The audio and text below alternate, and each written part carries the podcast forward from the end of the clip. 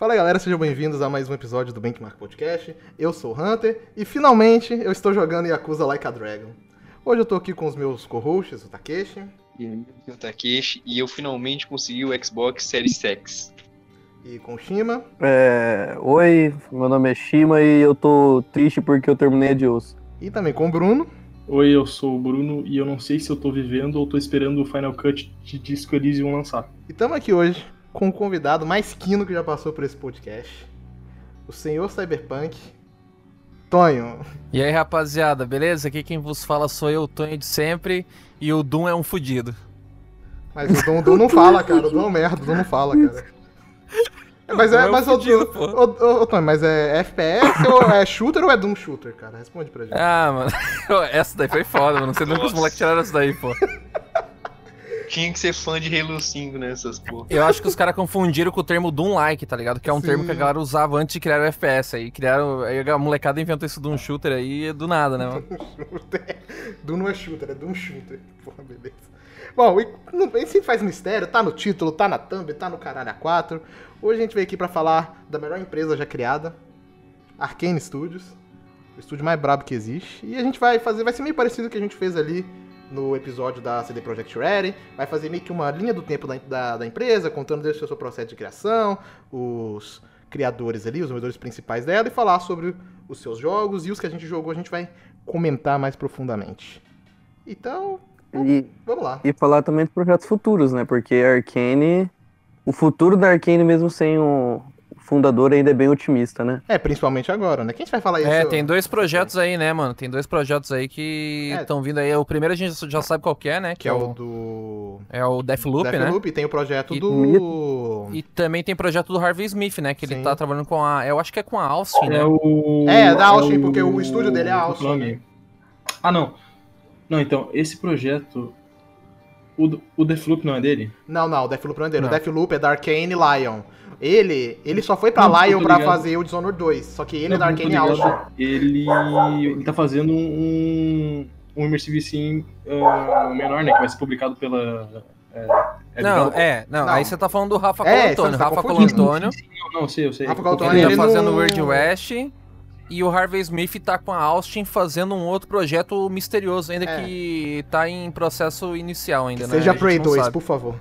Antes de começar disso, eu gostaria de falar um pouco do Rafa Colantônio. Que ele é um cara que. Ele é muito foda falar um pouco sobre ele. Que ele merece. Ah, Ele trabalhou, fez parte dos escritórios france- franceses da EA, né? E a EA basicamente era publicadora ou o que fazia também os últimos? O... Ela era publicadora. Ela era publicadora, ela publicadora, comprou né? depois o- a empresa dos últimos, do Richard Garriotti, né? Eu não lembro agora de, com exatidão sobre, não, não cheguei a pes- pesquisar sobre o último. Inclusive, é interessante, é interessante falar sobre a última, porque a última era feita pela Origin, né, Studios. E o Rafael, o, o Rafael Colantônio, ele era muito fã, né, de última, de... ah, de, de, tipo, System Shock, da Looking Glass e tal, do, Tanto do era fã próprio Levine, né? que mais tarde o, o, o Harvey Smith, né? Ele se juntou a Arcane e o, e o Harvey Smith ele trabalhou em, é no, é no System Shock. Ele tinha bastante inspiração nos Hum. pioneiros do gênero Immersive Sim e tal. E mais tarde, em 1999, né? eh, Ele, ele fundou a Arcane Studios em Lyon, né, na França, com a intenção de criar os Immersive Sims dele, tá ligado? Nessa época dos anos 90, ele é tipo, muito interessante por causa que a gente vê que esses, esses criadores famosos, etc, tá ligado? Ah, Tipo, a maioria deles, eles surgiram com aquela ideia, tipo assim, eu quero muito jogar um jogo, só que esse jogo não existe ainda, tá ligado? Então eu vou ter que criar ele, né? O, o Rafa, como o Antônio, inclusive, é, ele queria fazer um jogo da série última, né? Mas a EA não se deu os direitos, porque a EA tava naquela pira do PlayStation de fazer mais jogos focados em esporte e tal, e deixar um pouco esses outros projetos de jogos mais diferenciados, né? E ele queria fazer um jogo da série última, só que não foi permitido pela publicadora e que detinha os direitos na época já. Isso já era em 2000, se eu não me engano, 2001 inclusive. E também é legal falar que a Arcane ela tinha muitos poucos funcionários, só que eram funcionários muito muito talentosos. Porque eram caras que tinham trabalhado na, na EA e tal. Caras que estavam acabando de sair da faculdade. Que na cidade onde foi criado a Arcane, lá em, em Lyon, lá na França, uh, foi, onde, foi onde tinha a Infogrames, né? Sim, sim, a Infogrames. Uhum.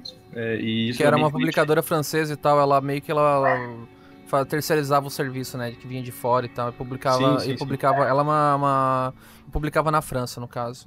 Ó, oh, só pra deixar claro pra rapaziada que tá ouvindo agora, o rapaziada que tá ouvindo agora, o negócio é o seguinte, a gente tá falando do Rafael Colantônio. A galera se pergunta, né, pô, quem que é o Rafael Colantônio? O Colantônio é o fundador de tudo, né? Foi lá no comecinho lá, e a, a, empresa foi fundada em 12 de outubro de 99. É que, gente, o negócio do, do que eu quero botar a conversa para vocês aqui rapidinho, que eu acho que vocês estão tentando falar disso, é por causa que o Colantônio ele tinha muito amor pelo que ele fazia, né? Ele era até ingênuo, na verdade. O Colantônio até comentou em entrevistas que ele e a equipe dele eram pessoas ingênuas no sentido de não se importar com o retorno financeiro. Eles eram completamente malucos, atirados, eles só queriam brincar, se divertir. Eles não se importam. Mano, é tipo, jovem é uma merda, né? A gente gente fala que jovem é merda, jovem é merda, né? A gente fala no Twitter, então. Disse, ele até disse, inclusive, que quando ele foi fundar um, a Arcane e tal, com um projeto de artes fatalis, né, etc., uh, ele disse que tipo, ele conversava com amigos que trabalhavam em, em, outras empresas, ou eram colegas dele, né? E, tipo, e nenhuma pessoa experiente, tá ligado, aceitou. Porque, tipo, as é. pessoas experientes falavam assim, porra, tu é louco, tá ligado? Isso não vai dar certo. Isso aí não vai dar nada, né? Pessoas jovens. É, tipo isso, né? É, aquela, é o cara, o cara amado, é, que ama a arte, né? Ele quer fazer a arte dele ali. Se, se vai ter retorno financeiro ou não, só, resta esperar, tá ligado? Em parte, eu acho isso muito foda, né? Tipo assim, pô, o cara quer fazer o jogo dele do jeito dele e não se importa se vai dar retorno financeiro ou não. Só que, infelizmente, na nossa indústria de games, não, não tem muito espaço para isso, né? Infelizmente. É que tudo gira em volta de dinheiro, né, cara? Principalmente é. olhando publicadores, etc. É muito foda. É, tipo assim, toda publicadora ela quer um retorno, tá ligado? Então não adianta nada você fazer a melhor obra do mundo sem ninguém comprar. Pode ser uma obra incrível? Pode ser, mas, tipo, a empresa quer retorno financeiro. Se aquela obra não vender, já era, velho.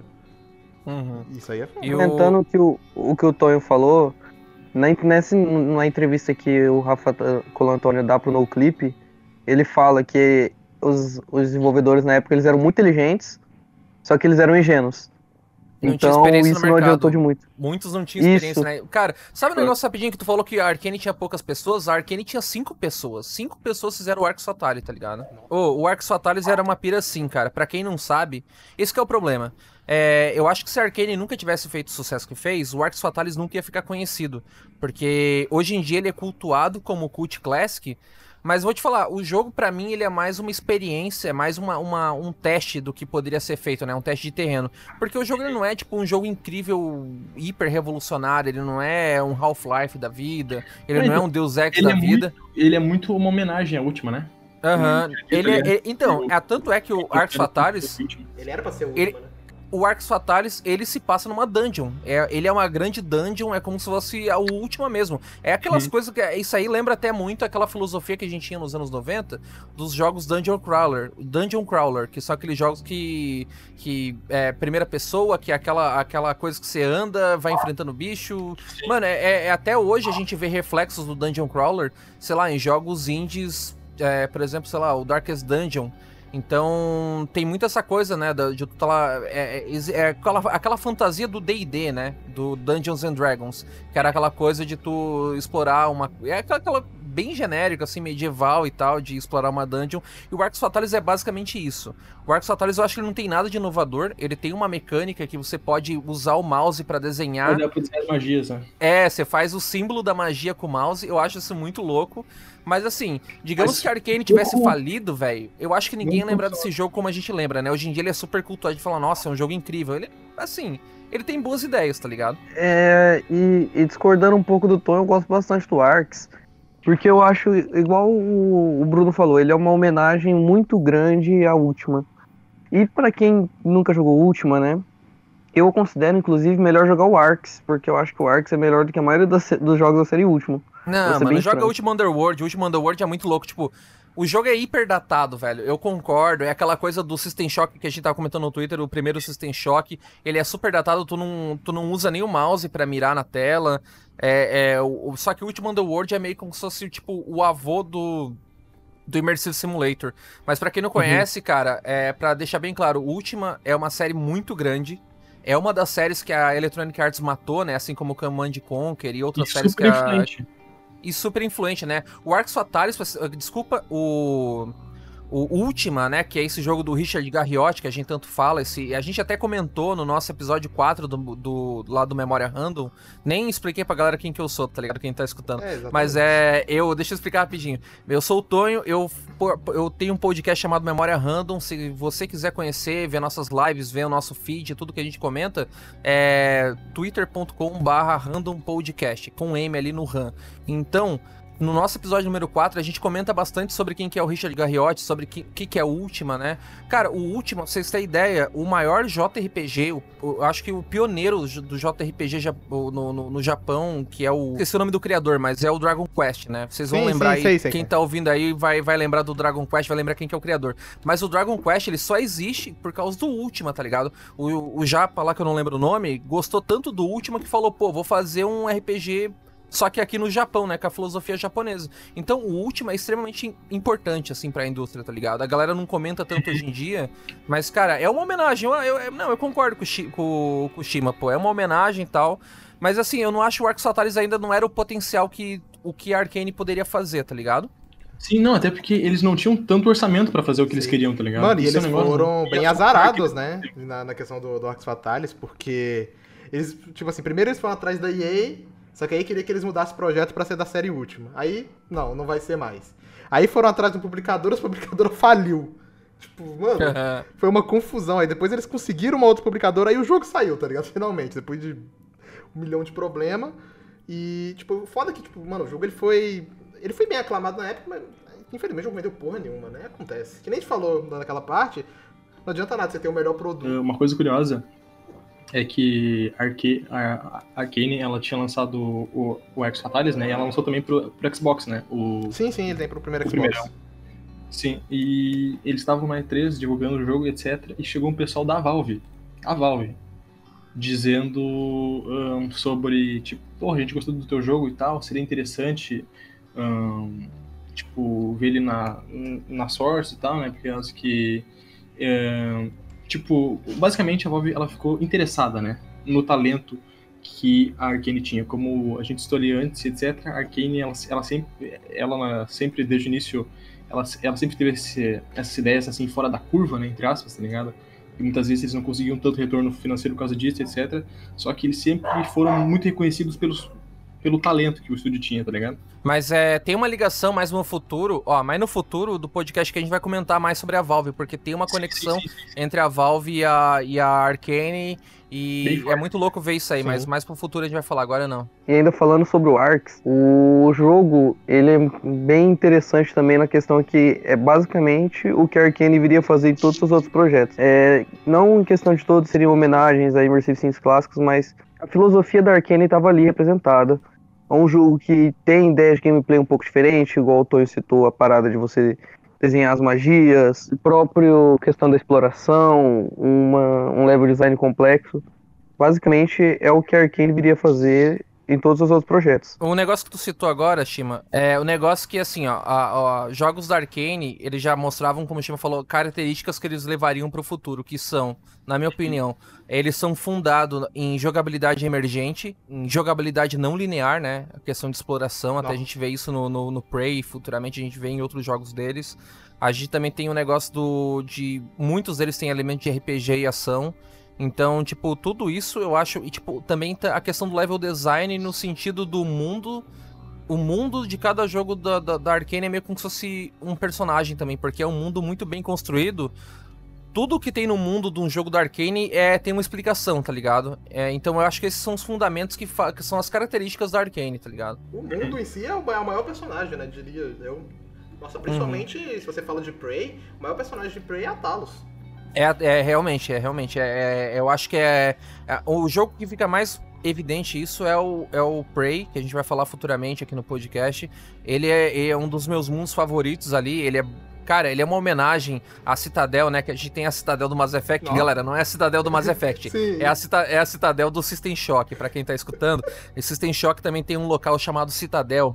E, cara, é, ela é basicamente uma nave gigante a deriva no espaço, assim como o Prey. Então, o Prey, ele tem muita coisa de System Shock, dos clássicos que influenciaram ele. Looking Glass Studios, é, Ion Storm, toda essa galera que, que o, o Rafael Colantônio cresceu admirando é, quando ele saiu da faculdade e tal, e que eles fundaram Arkane. Só que o Prey, ele tem muitas características que tornam ele único. Apesar dele ser uma grande homenagem, né, aos clássicos. Mas a gente não vai falar disso agora. O, alguém quer falar mais alguma coisa de Arcos Fatalhos agora? Então eu acho que ficou bem claro pra galera que tá escutando que é, a, o, o, Rafael Colantônio, ele até comenta em entrevistas que, cara, ele, eles eram malucos, eles não queriam lucro, eles só queriam fazer um videogame que eles queriam muito jogar. Isso é muito doido tu pensar que hoje em dia a gente tem uma indústria muito padronizada, né, cara? Como que eu, como que eu posso explicar isso para vocês? Aqui, já terminando o Arcos Fatalis e já partindo pro Dark Messiah, que é o próximo jogo deles, é que o mundo que a gente vive hoje em dia é um mundo cheio de blockbuster, que é, tem pouca, pouca margem para erro, né? A, as, as, as grandes publishers não querem investir num jogo que pode dar errado hoje em dia, né? Hoje em dia o mundo que a gente vive hoje é muito diferente. É muito padronizado, né? De, a gente quer muito a, a, gente quer ideias que são fáceis de vender, né? O... É uma indústria que não aceita riscos, né, cara? É, exatamente. É, é, é um padrão que vai ser replicado por vários vários jogos. E o Colantônio, cara, ele até fala que ele era maluco, que hoje em dia ele não sabe se faria o que ele fez, por causa que é a pena do Arcs, do Arcs Fatalis, que a gente tá repetindo tanto sobre esse jogo, que, que foi o, o, a faísca ali, o início da personalidade da, da, da Arkane Studios, cara, é que não vendeu nada esse jogo. Resumindo ele foi um fracasso comercial pro estúdio. E isso foi meio que um baque na vida deles. Porque eles viram que não dá para viver só de amor, né? Como já diria o poeta, não se vive só de amor, né? Não bota o amor, não põe o pão na mesa, né? Tem isso aí, tá ligado? É, infelizmente não, né?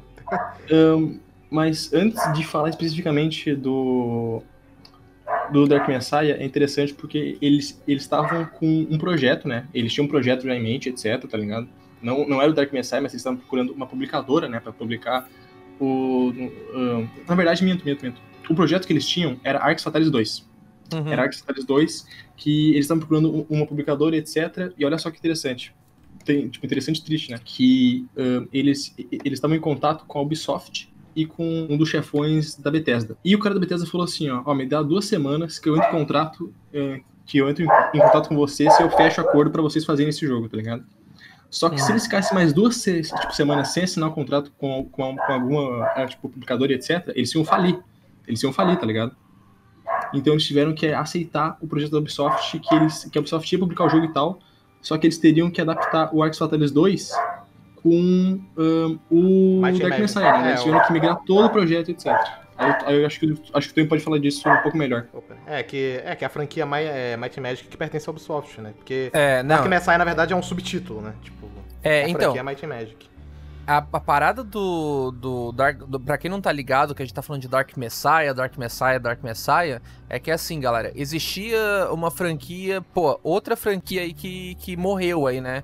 Na, numa mão de uma grande publisher, que era o Might and Magic, né? Existia o Knights of Might and Magic, que era um jogo, se não me engano, era um jogo de estratégia, jogo RTS, eu não lembro, não era muito a minha praia, mas assim, é, é, na época, né? É, é um jogo muito antigo, galera. É anos 90. A gente tá falando lá da, da época do EPA, né? Na, na época do, dos jogos de PC das antigas.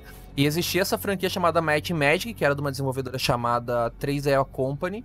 E só que a Ubisoft adquiriu os direitos dessa franquia e ela queria, né, dar, dar, dar como se diz, valorizar aquelas IPs, né? Que quando tu compra uma IP, você quer fazer alguma coisa, você não quer comprar uma IP para deixar na geladeira. Essa seria a lógica, né? A gente sabe que não é bem assim, né? Tem tantas IPs na geladeira por aí.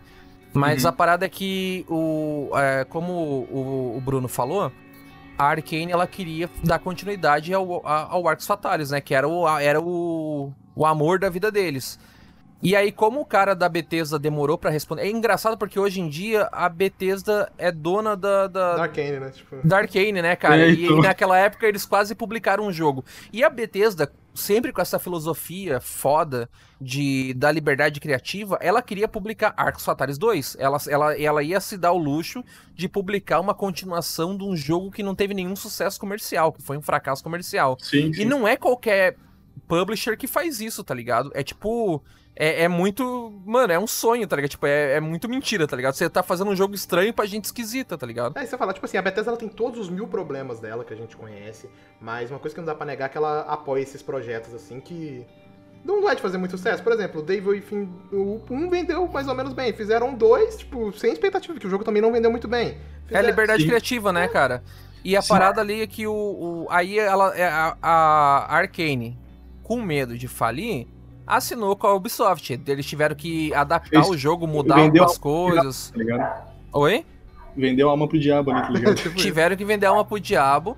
E o Dark Messiah, o Arcos Fatalis 2, que era a continuação dos sonhos do Colantônio, né, o CEO, o criador da empresa, teve que virar o Dark Messiah of Ma Might and Magic, né, que era uma das várias histórias da mitologia desse jogo aí chamado Might and Magic. E uma observação importante que eu queria antes de passar a bola para vocês é que, como eu falei com o Shima no chat do, do, do, Twitter, na DM do Twitter, é que esses nossos podcasts vão ficar interligados, cara, por causa que, assim, o, o Memória Random e o Benchmark. Por causa que a, é, é engraçado tu pensar que o Dark Messiah ele é feito na Source Engine. É, a Source Engine, a Source Engine, ela é propriedade da Valve. E a própria Valve, imagina só, a tua empresa ter que ir atrás da, da, da Valve para pedir a engine. Foi a mesma coisa que aconteceu com a Valve. A Valve ela foi atrás da id Software, no caso, na época. A, quando a Valve queria fazer o Half-Life 1, ela foi atrás da, da id Software para pegar o contrato, para não ter que criar uma engine do zero, para pegar o contrato da que é a, a licença, né, da da IDTech, né? A IDTech que era a Quake Engine, virou IDTech. Então, a Valve pegou a engine da, da id Software e pegou, fez a, a, Source Engine e passou pra, pra Arcane. E hoje a Arcane Studios é meio que uma co-irmã co ali da. Da id, né? da id Software, tá ligado? Então, tipo, eles são tudo muito próximo ali. É muito louco é, como uma é, engine cria outra. Destino, né? Mano, um... Velho, velho, é basicamente se você quiser saber sobre a Valve, Memória Random, episódio número 10 o RAM número 10 a gente fala da Valve lá do Half-Life. Pra quem tiver é muito louco, vendo aí no YouTube, eu vou, tá, vou deixar linkado aí na descrição. Porque eu sei que mito, mito, mito. Vai estar tá linkado aí tudo aí pra quem quiser mito, mito. ouvir lá. Ouçam, por favor. Ô, véi, e a parada é o seguinte, né? É muito louco, né, tu pensar isso nessa, essa, como, como as coisas são interligadas, né, bicho? Como tudo se conecta ali. Sim, então, se é, tem até uma imagem que eu gosto muito na internet, que é uma imagem que mostra, tipo, todas as variações da Quake Engine, né? Quake Engine que deu que gerou a EdTech, a EdTech deu um origem à né? Source. Véi, é uma conexão muito louca, porque provavelmente o teu jogo favorito, você que tá escutando, muito provavelmente o teu jogo favorito tem código da Quake Engine. A engine tá do COD mesmo, né? A IWTech ela é baseada é, no então, é, é verdade. A Raven, que a gente tanto fala, né? A Raven, que, que foi a, entre aspas, a criadora do Call of Duty. A Raven, ela é cria da id Software, né? A Raven só se criou porque ela tava ali na rede de influência da id Software. Várias desenvolvedoras, cara, que eram desenvolvedoras criadas por, por fãs, tipo, uh, vários fãs. Eh, mano, essa a gente vai entrar numa história muito louca, então eu vou parar por aqui. é, é o RAM número 4 a gente fala sobre isso. Como várias empresas, cara, é, surgiram da id, da id Software, né? Que foram a, alentadas pela id Software aí. É, a questão de, de, criadores de mods e tal. Véi, a gente não vai entrar nesse assunto porque é um assunto muito longo. É que você falou essa então, parada vou... da, da, das engines e tal. É dentro, dentro da própria Bethesda, né? Tiveram as variações da IDTech, né? A ah, própria... Mano, tu viu o Phil Spencer falando que a IDTech é uma, é uma grande aquisição pra Microsoft? Ah, com certeza. Eles vão, é um... eles vão colocar nos estúdios, em alguns estúdios dela, cara. Você tem certeza. Porque é um puta do motor gráfico gráfico, tá ligado? Tipo, é um motor gráfico que até hoje é inovador, tá ligado? Ele, ele, ele é muito precioso, Sim. mano. Então a, a, Microsoft tem uma joia aí, tá ligado? É, porque você vê, ele tá lá no Devil Within, ele tá no, no Dishonored, Prey não usa não. Prey usa é, CryEngine. Tipo, é, Wolfenstein também usa IDTech. Então, tipo, tá tudo ali. Mano, é, um, é uma engine muito foda e muito versátil. Dá pra você fazer vários tipos de jogos com ela. Né? Então, uhum. a Microsoft tem uma mina de ouro nas mãos dela. Ela não tem Unreal, mas ela tem IDTech agora. É verdade, cara. É. é, e a própria Unreal surgiu da EdTech, tá ligado? Pô, isso daí eu não sabia. Caralho, isso aí é foda. Tipo, ela não surgiu diretamente, tá ligado? Mas tem muita. É, como que se fala quando a gente faz a, a aquela coisa, engenharia reversa? Tem muita sim, coisa sim. ali que se iguala, tá ligado? Em questão de em questão de é aquela coisa tipo a EdTech ela criou as engines comerciais tá ligado? Ah, a engine que eu vou licenciar. E a, a, a Epic Games ela só criou a Unreal Engine para poder vender tá ligado? E hoje em dia a Unreal Engine domina o mercado né? A gente sabe disso. Uhum. é muito louco essa, essa árvore genealógica das engines, cara. Mas vamos voltar pro Dark Messiah aí. Quero saber o que vocês gostaram do Dark Messiah, se vocês jogaram, qual Cara, é a história eu de vocês. come- eu joguei, o, eu joguei Porque- o início dele, não joguei muito. Eu vou, eu vou falar depois, porque é um dos jogos favoritos da minha vida, eu vou Sim. falar depois dele. É, eu vou falar bem breve porque eu não joguei muito. Acabou que eu não consegui jogar muito. Mas a primeira coisa é que eu tive problema com o jogo, porque eu não sei se foi comigo, mas os botões dele de movimentação é todo estranho. Eu acho que anda no Z, anda pra frente é no Z. Não sei se é minha configuração que veio assim ou se o jogo é assim. Eu acho que foi na tua configuração, hein, mano. Mano, Aqui andou é. Eu normal. também Porque acho. eu acho que foi a configuração, porque deve ser talvez por causa da tradução que eu instalei, não sei. Eu sei que zoou os controles e tudo, eu passei meia hora configurando os controles. E depois, quando eu fechei o jogo, tive que configurar de novo. Mas uma coisa que eu gostei bastante do- dele pelo pouco que eu joguei foi o combate, cara. Tipo. É, é meio. Tipo assim, geralmente esses jogos com jogos em primeira pessoa, o combate corpo a corpo costuma ser meio estranho. Mas no caso dele não, eu achei, achei bem foda, cara, do jeito, tipo assim, várias, as variações É que massa você fazer demais, com cara. ataque com a espada, as várias animações diferentes. Eu achei muito foda isso. É, e também o chute também, né? Sim, É tem o muito útil. chute também. Cara, é, eu. Mano, eu acho que, mano, é um jogo que eu nunca vi um combate em primeira pessoa com espada ser daquele nível, cara. Eu não me lembro de ter jogado um jogo assim. Tudo bem que eu não joguei tantos jogos com combate em primeira pessoa com espadas, mas dos poucos que eu joguei, sei lá, por exemplo, eu joguei um pouco de Skyrim e não chega nem perto daquilo.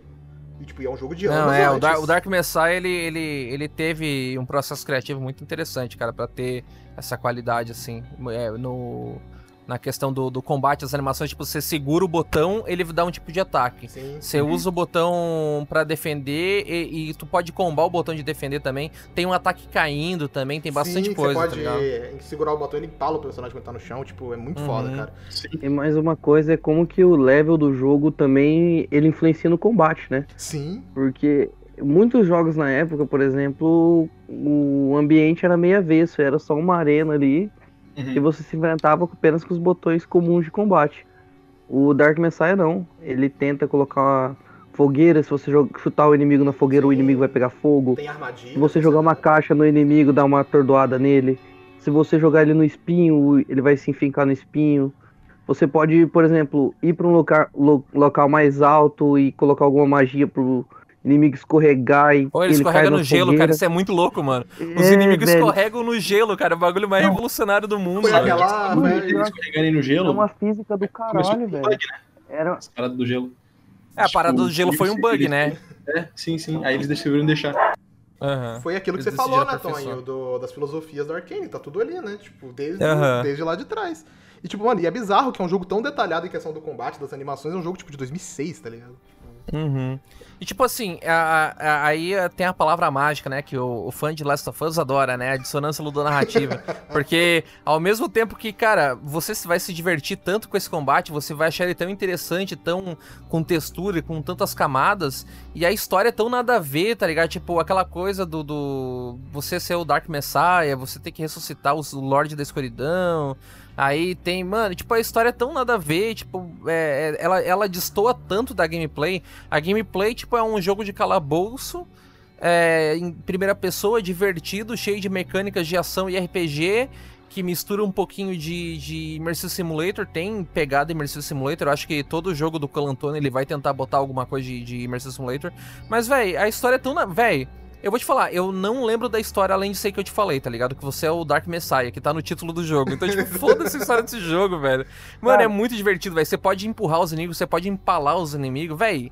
É, é, Então, você pode tacar fogo, é tudo reativo, cara. É muito louco. Essa parada que tu tá falando agora de, tipo, o ambiente ser reativo, etc., é bastante interessante porque eles levaram muito isso pros projetos ahn, posteriores deles, né? Um, Dishonored, por exemplo, que é um jogo, por exemplo, em que tu pode fazer diversas coisas com o inimigo, tá ligado? Por exemplo, tacar o Uhum. inimigo em... Por exemplo, tem uma DLC, né, do Dishonored, por exemplo, eu, eu não tô lembrado agora se, se tem no jogo base ou um, eu digo, né? Mas só que, como eu joguei a DLC do 1 recentemente, eu lembro que tem uma parte lá em que tem, tipo, um triturador de carne, tá ligado? Uhum. E se tu derrubar um inimigo, tipo, nocautear ele, e tu pegar ele e tu jogar ali, tá ligado? Ele, ele é meio que, ele é meio que, tipo, ele é meio que triturado ali, tá ligado? Então é interessante como eles levaram essa parada tal do ambiente reagir ao inimigo e não ser só uma arena, como o Oshima disse. Inclusive, é interessante que essa mecânica do chute, que quando eles criaram, um dos caras que tá do level design e tal falou assim, mano, e se a gente colocasse espinho por toda parte, tá ligado, do mapa?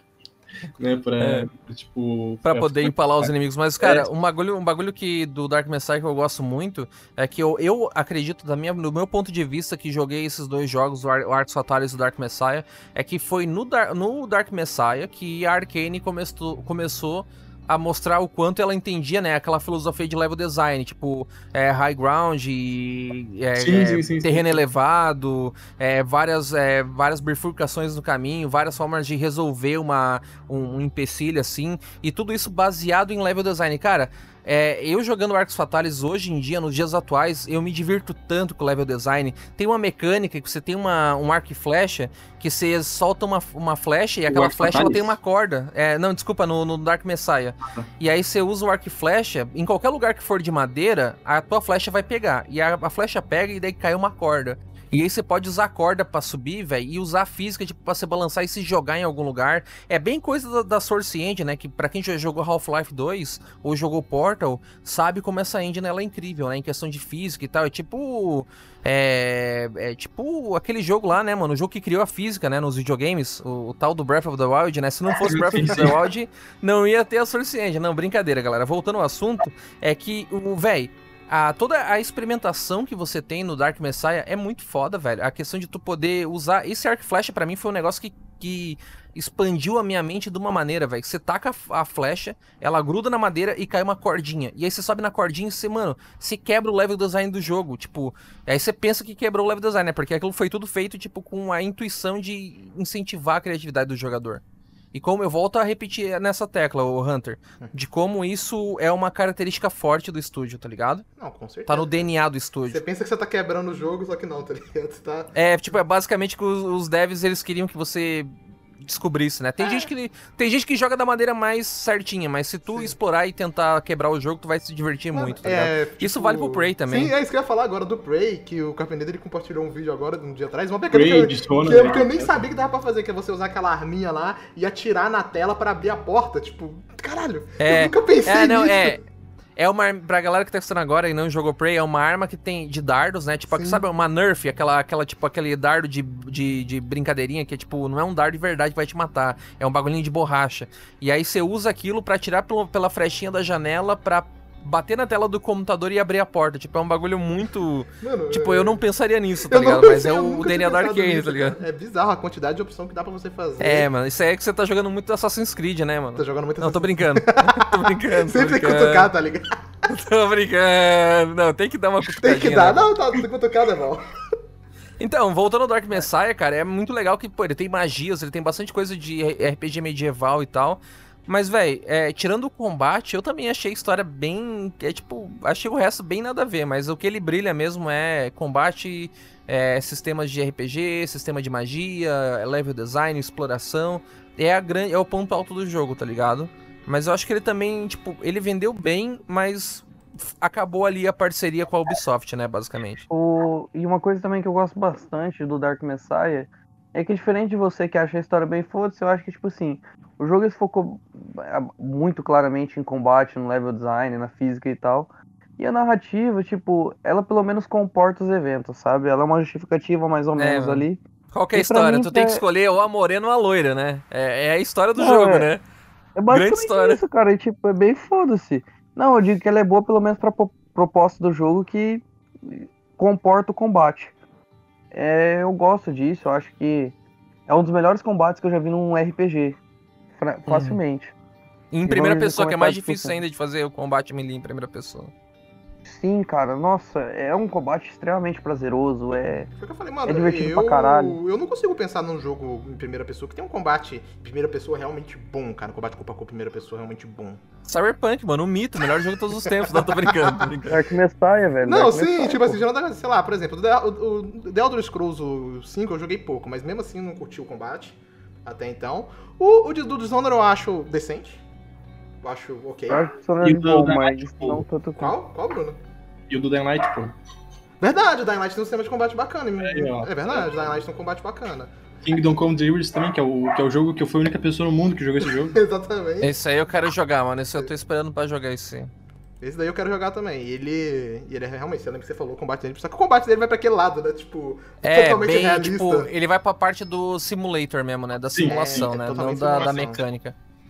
É, cara, e só um negócio que eu queria, só para concluir o assunto do Dark Messiah, o meu, né, no caso, vocês, eu quero que vocês falem mais o que vocês tiverem para falar, é essa parada do, do Immersive Simulator que a gente vai falar o podcast inteiro, galera, que é tu pega sistemas independentes, né, que você acha que são sistemas dentro do jogo que não interagem entre si, e cara, todos os sistemas, é que assim, uh, tu criar um Immersive Simulator, pra galera que não tá ligado, que a gente tanto fala do Immersive Simulator, é que pra tu criar um Immersive Simulator, tu tem, tu tem que ter um conjunto de regras muito bem definidos, né? Conjunto de regras que eu falo para vocês é tipo sistemas, né? Vou te falar, tipo, sei lá, objetos que você pode usar, que você pode, tipo, aquele mundo reativo de objetos que vão interagir, sei lá, tipo, você taca fogo numa madeira, aquela madeira vai queimar, vai quebrar e vai, tipo, aquele lugar que tinha madeira vai quebrar e vai cair as coisas estão lá em cima. Tipo, essa interação de sistemas, né, independentes. E se você juntar esses sistemas, aquilo vai funcionar, né? Que é, tipo, a, a, a, o jogo ele te dá várias formas de tu resolver um problema, tá ligado? É, muitas formas de tu resolver um problema. Então, tipo, vai da criatividade do jogador, tá ligado? O jogo te incentiva, o jogo te incentiva, é, ele recomenda, ele incentiva que você use a tua criatividade. É, falar, você não é a limitado... tua criatividade em primeiro lugar, tá ligado? É, você não é limitado por coisas que os devs pensaram, você é limitado uhum. basicamente pela sua criatividade. De novo, dando aquele uhum. exemplo lá do Prey, uma sala, como é que você vai entrar? Problema seu. Ah, você quer se é. transformar na caneca e passar? Vai. Você quer usar a arminha de Nerf e atirar lá no computador? Vai. Ah, você quer, sei lá, tentar ir por cima lá, que pode ter alguma tubulação? Vai. Faz você pode quiser. também upar skill de força e arrebentar a porta na porrada também. Então, tipo, é. essas são as regras que é definido pelo Arcane naquele mundo que você pode interagir, tá ligado? Então, tipo, o jogo ele te apresenta o mundo, ele te dá os sistemas de, e mecânicas possíveis, ele te mostra os problemas e ele te incentiva a criar as soluções, tá ligado? E, tipo, tudo interage, tudo se. tudo é interligado no, no na parada do. do... É, essa é a filosofia de design favorita minha, basicamente. A minha também, cara. Tipo.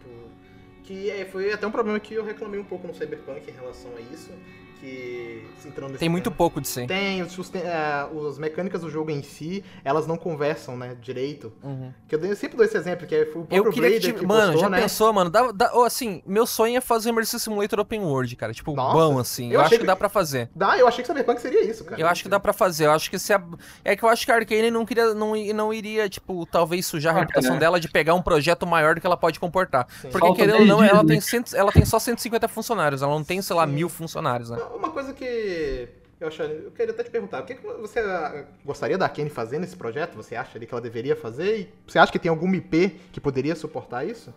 Alguma IP existente, alguma franquia existente já? O que? Pra Open World? É, nesse sentido? Que a Arkane poderia Cara, trabalhar? eu acho que. Eu, eu não acho que a Arkane vai fazer um, um jogo Open World foge muito do controle de filosofia dele. Tipo, a filosofia deles é ter esse controle no ambiente, né? Dar liberdade pro jogador. Talvez eles façam alguma coisa parecida com Prey no sentido do mundo, né? Do mundo ser. É porque assim, a gente tem que pensar numa coisa o, o, a progressão no Dark Messiah, a progressão no Dishonored, que vem falar futuramente, a progressão nesses jogos é meio que linear, querendo ou não. Sim, Você sim. tem ali aquela área aberta pra tu explorar, mas tem aquela missão 1, missão 2, capítulo 1, capítulo 2, todo jogo do Arcane, ele tem essa progressão controlada. O Dishonored, ele, cara, eu sei, eu posso estar tá falando um crime aqui agora, mas, o, desculpa, o Prey. O Prey, eu posso estar tá falando um crime, as pessoas que estão ouvindo vão me crucificar, mas ele meio que lembra um pouquinho Metroidvania, tá ligado? Que você pode. Que você não consegue passar de uma porta. Primeiro você precisa de uma habilidade pra passar pelaquela é, porta. Empate, ele lembra é tipo um meio, disso, meio control, tá ligado? Sabe sim, control que é tudo sim. interligado? Empate é um mundo, É um mundo orgânico interligado. Então, tipo, eu acho que Prey é o mais próximo disso, tá ligado? Eu acho que o próximo jogo da Arkane pode ser um mundo interligado, grandão assim, interligado. Uhum. E eu acho que, cara, eu não sei, eles fizeram jogo medieval, já fizeram jogo assim, uma era vitoriana, já fizeram jogo futurista no espaço. Eu não sei, cara. Eu queria que eles fizessem uma parada assim meio. Eu queria uma hum. temática assim gótica, tá ligado? Sim, uma temática sim. assim meio. bagulho meio Bloodborne, Pô, meio aquele Dark Watch. Lembra Dark Watch do sim. Play 2? Nossa, um, esse jogo é muito bom, mano. Nossa, um vampirão ah, assim, mano. É, é um foda, FPS de Play 2 muito louco, mano. Acho que a Ubisoft tá com essa franquia hoje em dia. Nossa, mano, eu, que, bom, eu queria que fosse um jogo assim meio Castle. Uma, uma ambientação de Castlevania, uma coisa de castelo Não, gótico, é que... assim, medieval, assim. Uma pegada assim mais vitoriana, mais Eu entendi. é, maneirismo e tal. Eu ia achar muito louco se fosse uma parada assim, tá muito eu ligado? queria Ó. Arkane fazendo um jogo no estilo Cyberpunk. Aí eu pensei em duas possíveis coisas. Primeiro, né, acho que é o sonho de todo mundo, a Microsoft ir lá e comprar a IP da mão da Square e dar o Deus Ex Nossa, pra, pra já Arkane. pensou dar na mão do Harvey Smith? Nossa, muito foda. E depois, a Microsoft ela é dona de uma franquia que a IP, né, no caso dos jogos, que é uma franquia de Cyberpunk. também. Shadowrun, a Microsoft... Kino, Kino, Kino. Mano, a, a época do, do RPG de mesa, existia uma disputa muito louca entre os fãs de Cyberpunk do Pondsmith e o Shadowrun, tá ligado? Que, É, que tinha é essa... E Tinha uma, uma disputa ali. A Microsoft ela é dona dessa franquia na questão dos games. Ela até renovou há pouco tempo atrás. Uhum. E, tipo, eu fiquei pensando, pô, imagina a Arkane pegando isso aí, bem que fazer ali, né? Obviamente, eu acho que não dá pra disputar, porque, né? Obviamente, são empresas de tamanhos diferentes. A a CDPR é praticamente é quase uma das maiores empresas da Europa e a Arkane é uma subsidiária ali. Não é uma empresa tão gigante. Mas, cara, eu acho que seria muito interessante eles pegassem essa IP. Eu acho que eles conseguiriam desenvolver uma parada bem legal em cima dela. Eu acho que eu ia Ó. gostar bastante disso, velho. Uhum. Não sei se vocês Ô, concordam e tal. Hunter, Oi? você falando aí de Immersive Sim Open World, acho que a única desenvolvedora que faria isso, desenvolvedora que se não fosse limitada pela publicadora, seria a Eidos fazendo Deus Ex. Ah, com certeza. Porque a Eidos já demonstrou muito muita dinheiro, vontade de querer fazer isso. Não, é muito dinheiro. É dinheiro pra caralho. A Square nunca vai dar Não, isso pra Eidos não. fazer Principalmente nunca, que Deus nunca. Ex, o Mankind Divided não vendeu muito. eles Sim, nunca mas a Eidos ela já mostrou várias, várias, várias vezes que ela tem essa vontade. Desde, na verdade, do próprio Human Revolution já tem um pouco disso. Porque o Human Revolution tem umas partes assim, que você anda pelo mundo, não é um open world e tal, é um jogo linear, mas É tem umas o- partes que você anda pela rua. É Open Bairro, né? É, É, o É, opa, eles- olha só o termo criado pela memória randa aí, mano. É o Open, famoso open bairro, open bairro, mito, mito open bairro, mano. Basicamente é isso que o Deus Ex E- é. E eu acho que, assim, o próprio Dishonored ele já é um pouco disso, né? Ele tem essa questão do, do Open Bairro, apesar de que, como o Tony falou, Ah, ele é, ele é mais limitado pela questão... Ele é tipo mais assim, segmentado, né? É, porque você tem lá capítulo 1, cap... que no caso são missões. Missão 1, missão 2 e tal. E o Deus Ex não é dividido dessa maneira. E... Mas eu acho que a Arkane, um, um projeto dela nesse sentido, poder... não, poderia... não precisava ser exatamente um mundo aberto. Mas eu acho que se eles fossem pra esse lado de fazer ali o Open Bairro, eu acho que ficaria do caralho, mano. Eu acho que seria muito... Ô, Hunter, vai comprar o, o Deathloop no PC ou no, ou no console, mano? Console- Pô, não tem Play 5 não, pô. Ah, é verdade, mano. Eu esqueci que não vai. Eu esqueci, esqueci, esqueci. Vou é ter que comprar no PC, pô. Então, qual é? Não é? Ah, vou- tipo, vou tu falar assim, puta merda, vou ter que comprar no PC, né? Que pena. Vai tomar no cu, porra. A gente pode jogar junto se tu comprar no PC, É verdade, tem isso. O jogo ele. É, mano, assim, tipo, entendeu? Eu quero muito entender como é que vai funcionar esse sistema online do jogo, que eu não entendi até agora. Como é que funciona Outra hora eu te porra. explico, outra hora eu te explico. Vamos falar do Arcane agora. Meia-noite conta, tá ligado? Que já é, já é meia-noite quanto? Que já é 21h30, daqui a pouco eu vou dormir. Vamos Então, lá, beleza, vamos lá. voltando, voltando pra Arkane. Minha opinião, ah, pra quem não sabe, né, o Dishonored 1, quando a. ah, A Arkane, a é- Bethesda é- procurou. é, A Arkane foi, foi, fez o acordo de fazer o Dishonored 1 com. E, tipo, a Bethesda publicar e tal, era, era, origi- era originalmente pra ser um jogo de um super ninja no Japão feudal, tá ligado? Sim, eu lembro disso aí, pô, muito, seria muito foda, E- cara. É verdade. Exatamente, era isso que eu queria ver, tá ligado? Eu queria ver muito um jogo no Japão feudal eh, em que tu controlasse um ninja e tal, porque a Arkane tem muitos bagulho de stealth, etc, tá ligado? Esse é o jogo que eu queria Pô, ver. ma- mano, agora eu quero esse jogo, culpa sua, Bruno. Faça ele. Faça na Survive Faça, Games. faça ele agora, imediatamente. O Exatamente. Takeshi. Faltou o Takeshi falar. Igual no episódio passado, que eu fiquei bem calado, esse aqui é mais ou menos a mesma coisa. Vai ser mais um aprendizado, porque, tipo, agora que eu tô realmente entrando no mundo da Arkane, tipo, nos jogos dela, tô tendo os primeiros contatos ali com Praise on Red 2, e, tipo, nessa parte do que, que eu queria que ela fizesse. É que ela já fez, seria mais medieval, tá ligado? Eu uso essa temática. Como é que eu posso dizer? Eu acho que mais pé no chão, tá ligado? Assim, magia, talvez, ou mais limitado, sabe? Tipo, um pouco mais. Eu acho que eu acho que eu realista. captei, Takeshi. Eu acho que eu acho que ia ser muito louco eles fazerem um medieval com a experiência que eles têm hoje em dia, tá ligado? Seria foda. O Takeshi é Sim, o. aí, tipo, uma magia que eu digo assim, tipo, uma- um fogo, um tal, não tipo um teletransporte, um bagulho assim, tipo, muito. Tipo, muito algo, o tá ligado? O Takeshi que é o Deixar Ghost of mais Tsushima do focado no. Não, eu quero The Witcher 4, pronto. Que é o The Witcher 4. Mito, mito, Mito, mano. mito. mito, mito, The Witcher 4 da Arkane. Em primeira pessoa. Mano, The. Witcher 4 pra salvar o couro da CD Projekt Red, mano. Porque a CD Projekt Red perdeu tudo, morando de aluguel. Esse meme foi do caralho. Depois do Dark Messiah, a gente comentou aqui esse jogo aí publicado pela Ubisoft, desenvolvido pela, pela Arkane. O Rafael Colantoni, o CEO, né, criador da, da Arkane Studio, ele viajou pra Austin, no Texas. O que, que ele foi fazer em Austin, né, galera? É que a parada do Austin é que a gente conhece basicamente como a terra do Immersive Simulator, né? Que é o país, é o país Immersive Simulator, né? E o a nome terra do... dos cowboys também. É tipo, é, é tipo. É Pirapozinho dos Immersive Simulator. Não, brincadeira. Não, ó, tá, deixa eu falar. É que lá ele queria formar um estúdio, ele queria formar. Ele queria reunir os maiores devs de, que trabalharam em projetos de Immersive Simulator. Como vocês sabem, o Rafael Colantônio é natural da França, né? De Lyon, na França. E lá ele encontrou o mito né, a lenda, ele encontrou o Harvey Smith, né? Em 2007, se eu não me engano, o Harvey Smith entrou para Arkane, Arkane Studios e ele fundou a Arkane Austin, que a gente conhece hoje em dia, que é basicamente é, é, é, a gente tinha o Rafa, o Rafa, na França e o Harvey Smith na, em Austin, né? Que quem que é Harvey Smith? Você se pergunta, se você se pergunta, você que tá escutando. Quem, eu vou falar pra vocês, é o brother que trampou em Ultima, ele já trampou em System Shock e ele já trampou em Deus Ex, tá ligado? Ele, ele trampou nas três maiores franquias Immersive Simulator da história. E o, o Rafael Colantônio meio que cresceu admirando o trampo dele. Imagina, velho, você, pô, você cresce curtindo o trampo do cara e de, de repente o cara tá trabalhando para você, tá ligado? Então, é basicamente isso. É, então, eu ia falar agora sobre o, o The Crossing, né, que foi um projeto bem interessante que eles começaram a desenvolver na Source Engine, né? Uh... Só falar uma coisa rapidinho. Tem muita coisa do The Crossing no Deathloop, na moral. Continue. Tá, tem, isso aí sim, com certeza. Tem pra caralho, tem pra caralho. Tem pra caralho. E esse jogo, ele veio com uma proposta diferente, porque como o Tonho e o, outro, e o Hunter e o Shima tinha dito ali, eu tinha dito também, um, o jogo anterior deles foi o... foi o Dark Messiah, e antes do Dark Messiah teve o Arx Fatalis e tal, que são jogos, uh, né, tipo assim, com magia, armas melee, uh, assim, meio que uma matemática meio medieval, tá ligado, né? Meio medieval não, na real medieval. E o T-Cross, ele veio com uma alternativa meio diferente, porque ele se passava num ambiente que o pessoal da, da Arkane já estava acostumado, né? Que no caso é, é Paris, né? Lá na França e tal. E ele tinha armas de fogo, né?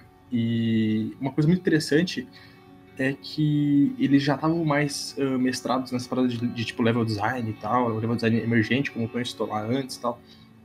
E eles pegaram e eles pensaram assim, ó, e se a gente criasse Paris duas vezes, tá ligado? Esse é o grande bagulho de. Esse é o grande assim, core, eu digo, né, de, uh, de The Crossing.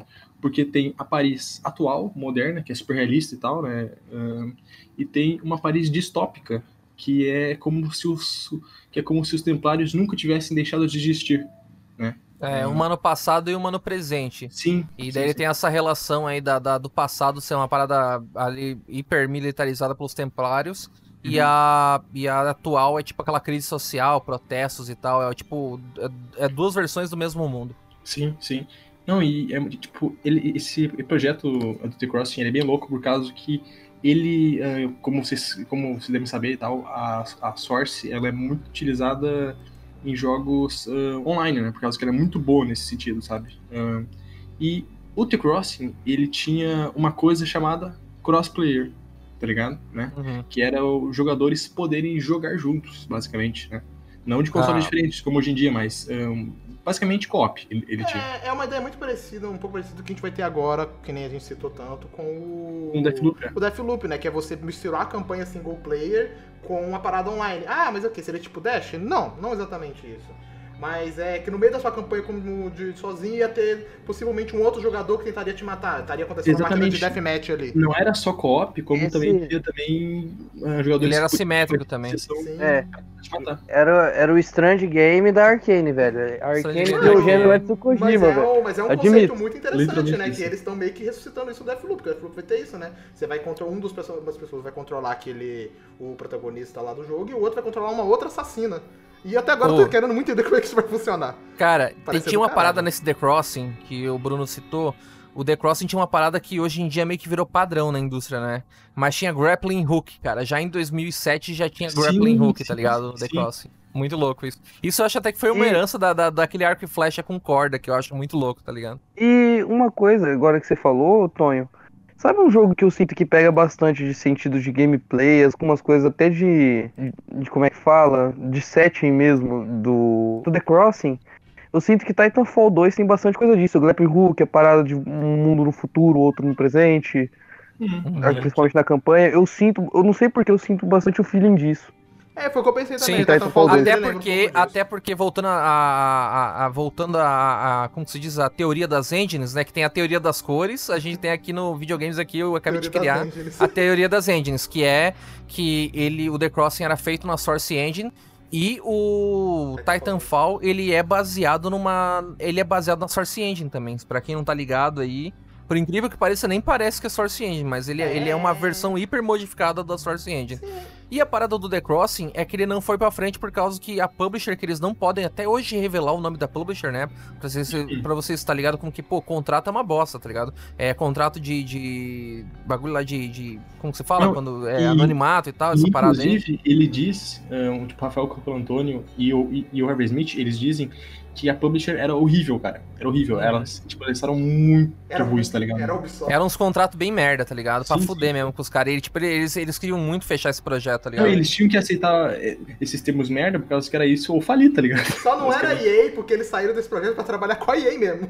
É, sim, é, a gente só sabe que não. É, mano. Mano, mas assim, eu vou te falar um negócio. O bagulho mais louco que eu acho que tinha o Victor, o Victor Antonov. Victor Antonov, ele era o diretor de arte da do Half-Life 2, né? Então vocês lembram, quem jogou Half-Life 2 deve estar tá lembrado de como era a direção artística do Half-Life. E o The Crossing, ele tem muito a cara de Half-Life, tipo, em direção artística uhum. e, e, tipo, os tecidos, as roupas, as vestimentas, assim, tipo, as armas. Uhum. Cara, é muito, é muito, é muito, tem muito aquele jeitinho de Half-Life, é muito massa, tá ligado? Mas não foi pra frente por causa que.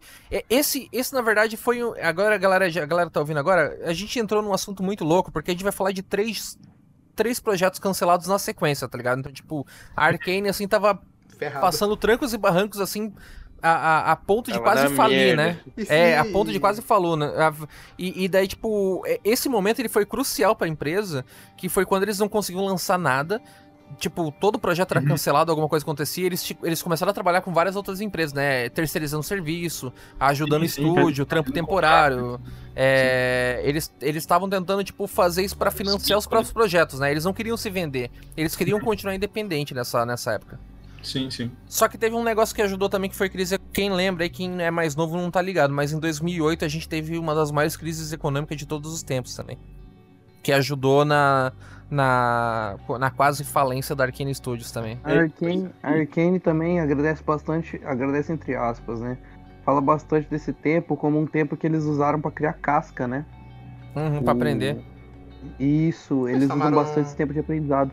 O que é bem legal, porque a Arkane, mesmo nos piores momentos, ela, ela não abdicou de suas ideias, de seus Sim, ideais. Porque Isso que eu acho uma você pega esses três projetos deles cancelados aí, tipo, era um mais, vou usar a palavra, meio mais maluco que o outro, tá ligado? Era uma ideia, eram ideias completamente diferentes, tipo assim, esse The Cross e o LMNO, acho que talvez seja mais entre então, eles. Assim, a Arkane, ela diz que ela pegou, tá ligado? E eles gastaram um milhão, um, na real mais de um de um milhão de euros nessa brincadeira aí do T-Crossing e, tipo, foi aprendizado e tal, mas, porra, foi um puta dinheiro gasto, tá ligado? E isso pesa na, na, na mão de um estúdio que tinha poucos funcionários, né? Independente ainda, né? É, exatamente, é independente ainda. Acho que é isso que a gente pode falar agora sobre o T-Crossing, porque como o Tony disse antes ali, tem muita questão do contrato que eles não podem dizer muita coisa, sabe? É. Uhum. E até é que a gente nem sabe quem é que tinha sabe, né? Já tem... projeto. Exatamente, é. Foi, ele foi quando que ele foi cancelado? Acho que em 2007. Faz muito, tipo assim, mais de 10 anos e até hoje a gente não faz 2008, nem ideia de 2007, quem é. é. A gente não faz nem ideia de qual empresa que é, né? Ah, se eu não me engano, nessa época eles já estavam fazendo Heavy Home, não era? Não, não, não foi um pouco depois. Antes disso teve... Um pouco depois, né? Antes de, antes de Raven Home, teve o Limino, que foi o projeto deles com o Steven Spielberg. Foi esse projeto que salvou a bunda deles, porque, tipo, o, o Rafael Colantônio não queria assinar com essa dev, com, a, com, essa publisher, porque viu que o The Crossing ia ser uma merda e uhum. era muito abusivo. E aí o cara da EA ligou pra ele: vamos fazer um contrato aqui, pá, com o Spielberg e tal. Foi o que salvou a Arkane, porque daí eles puderam recusar aquele outro contrato, cara. E aí, sim, tipo, sim, o bagulho sim, do LMAO meio que meio que amenizou a situação. Aí, Pode continuar aqui, que era com. Aí, aí, salvando aí. Você tava falando que era com o Steven Spielberg. É... Explica aí o que é isso aí Sim, pra galera. Que era um jogo onde você, você controlava um personagem que ele resgatou uma, uma mulher lá com aparência alienígena numa base do, do uma laboratório não, do ela era uma alienígena. É, ela era uma alienígena, chamada Eve. E que você tinha que tentar fugir. Você tava tentando fugir com ela é, embora, tá ligado? Enquanto vocês tentavam esconder essa, esse lado alienígena dela. E as coisas que é interessante falar sobre esse jogo é que ele vai lembrar outro jogo da EA e aí pode ter sido o motivo dele ter sido cancelado. Que era um jogo que ele era em primeira pessoa, com elementos de parkour e um pouco de puzzle. E não é. tinha tanto elemento de combate de fogo, mas muito combate corpo a corpo. Na real, o combate, ele não era letal, tá ligado? E isso é uma grande dificuldade pra Arcane, por causa que eles não tinham, assim, tanta experiência em, em combate que não usasse armas, porque nesse Limino, o personagem, ele lutava com os punhos, tá ligado? Com os punhos uhum. mesmo. E, obviamente, né, acho que todo mundo entendeu, esse jogo, infelizmente, ele acabou falecendo por causa de Mirror's Edge, que era um jogo que a EA tava fazendo também, a DICE fez, e que ele tem muitas similaridades aí com o LMNO. E, cara, eu já vi uns vídeos sobre esse jogo, mano. Era um projeto muito maluco, velho. Tipo, não, mano. É, velho. Mano, você que tá assistindo agora, bota, bota no YouTube LMNO. LMNO, tudo junto. Você vai ver que é muito louco. Tipo, é uma mina alienígena e tem um bagulho meio de psíquico e tal. Sim, é um bagulho muito louco. O, tem uma. Se eu não me engano, tem uma fase publicada, não é? Sim, sim. Tem, tem, tem. Tem, tem, tem vídeo no YouTube. Publicado. E se eu não me engano. o negócio aqui é que esse jogo era para sair junto com um filme do, do Spielberg. Só que os dois nunca rolaram, tá ligado? É, infelizmente. É, a EA ela tava com vários projetos com o Spielberg. Eu nem sei se algum chegou a sair. Ela fez três jogos. Um, um se não me engano, ele saiu. Hum? Foi o Boombox. Ah, é verdade. O Boombox saiu, mas o resto não saiu, cara. Tipo, ela, ela tava com o projeto de fazer vários jogos. Ia ter filme também de algum desses jogos. Era pra ser um universo muito sim, louco sim. ali. Aí, tipo, falando sério, tipo assim, qual estúdio não quer trabalhar com alguma coisa envolvida com Spielberg, tá ligado? Então. Tipo, um dos nomes mais renomados do cinema, tá ligado? Fazendo games. O Spielberg sempre teve esse lado meio nos games também. Ah, o Steven é um baita de um cuzão. Não, tô me brincando, continue. tô brincando, velho. Tô brincando. É meme, é meme, não me processa, irmão. tô, tô, brincando. Ou será que não? Mano, qual foi o jogo de FPS que ele fez? Ele não é o cara que fez o, o Medal of Honor, né? Sim, ele, ele que teve a ideia do Medal of Honor, né? Ele é um dos responsáveis pelo Medal of Honor. Sério, pior que é, mano. Tipo, ele foi um dos caras que tava lá por trás. É, tanto que o Medal of Honor, ele era, eu acho que era distribuído pela DreamWorks. O Spielberg ele criou o Medal of Honor quando ele viu o filho dele jogando GoldenEye, né? O jogo lá do 007, ele viu, puta merda, que louco, né? Um jogo que, que tu tá na perspectiva do boneco, né? Primeira pessoa, né? Não era tão comum nos consoles. E ele viu o filho dele jogando no 64, o 64 e o, o 007 no 64 falou: Ah, vou fazer um FPS aí, mano. E aí fez o Medal of Honor, tá ligado? Não, e, engraçado é a tranquilidade que o Ryan fala isso, né? Ah, vou fazer um FPS aí que vai custar milhões. Um jogo em primeira pessoa aí. Ah, mas, mas, por Spielberg, né? mas por Spielberg deve ser tipo isso mesmo. Ah, vou, então, fazer, vou fazer uma, vou fazer uma câmera voadora aí, mano.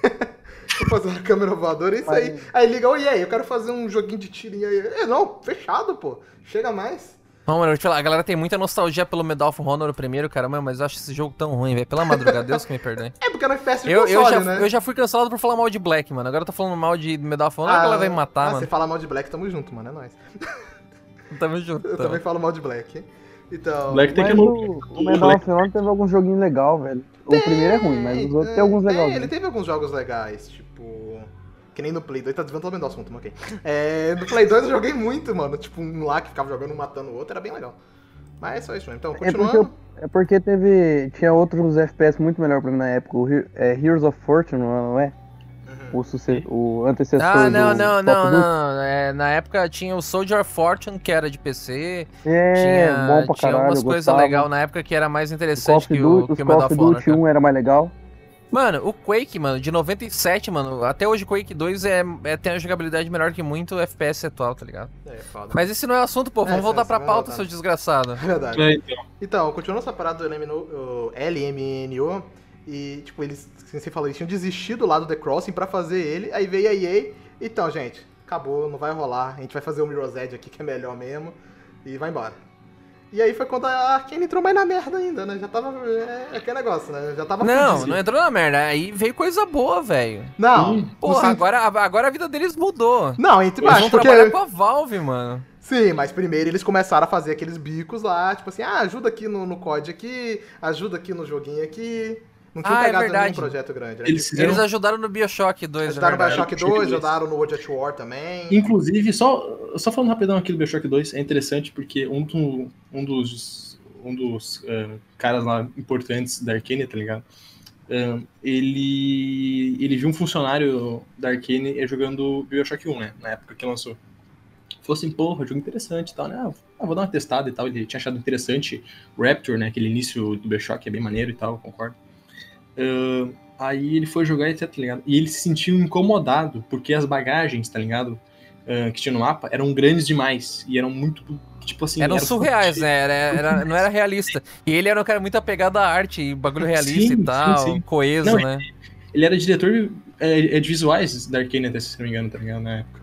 Uhum. Aí falou assim, porra, ah, foda-se esse jogo, tá ligado? Eu não gostei disso aí. A mala é muito grande, não vou jogar essa merda, não. Aí ele dropou ele, aí sei lá, uma semana depois, chega o. Tipo, Rafael. Um, com o Antônio lá e fala assim: o seguinte, a gente vai fazer uma, uma parte aí do Bioshock 2, tá ligado? ele foi obrigado a jogar. Não, e ele fez as malas pequenininhas depois. Ele falou: eu, eu, participo do projeto, mas as malas têm que ser pequenininhas. É tá na cláusula do contrato dele, né?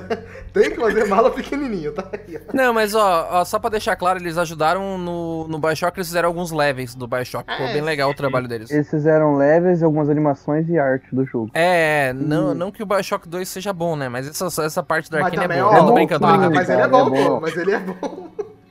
Melhor foi cara. Ah, Mas o bagulho mais foda aconteceu porque eles estão trabalhando com a Valve, né, gente? Eu não, eu não sei quando que foi que eles começaram a trabalhar no Ravenholm, mas acho que foi 2008, 2009, alguma coisa assim.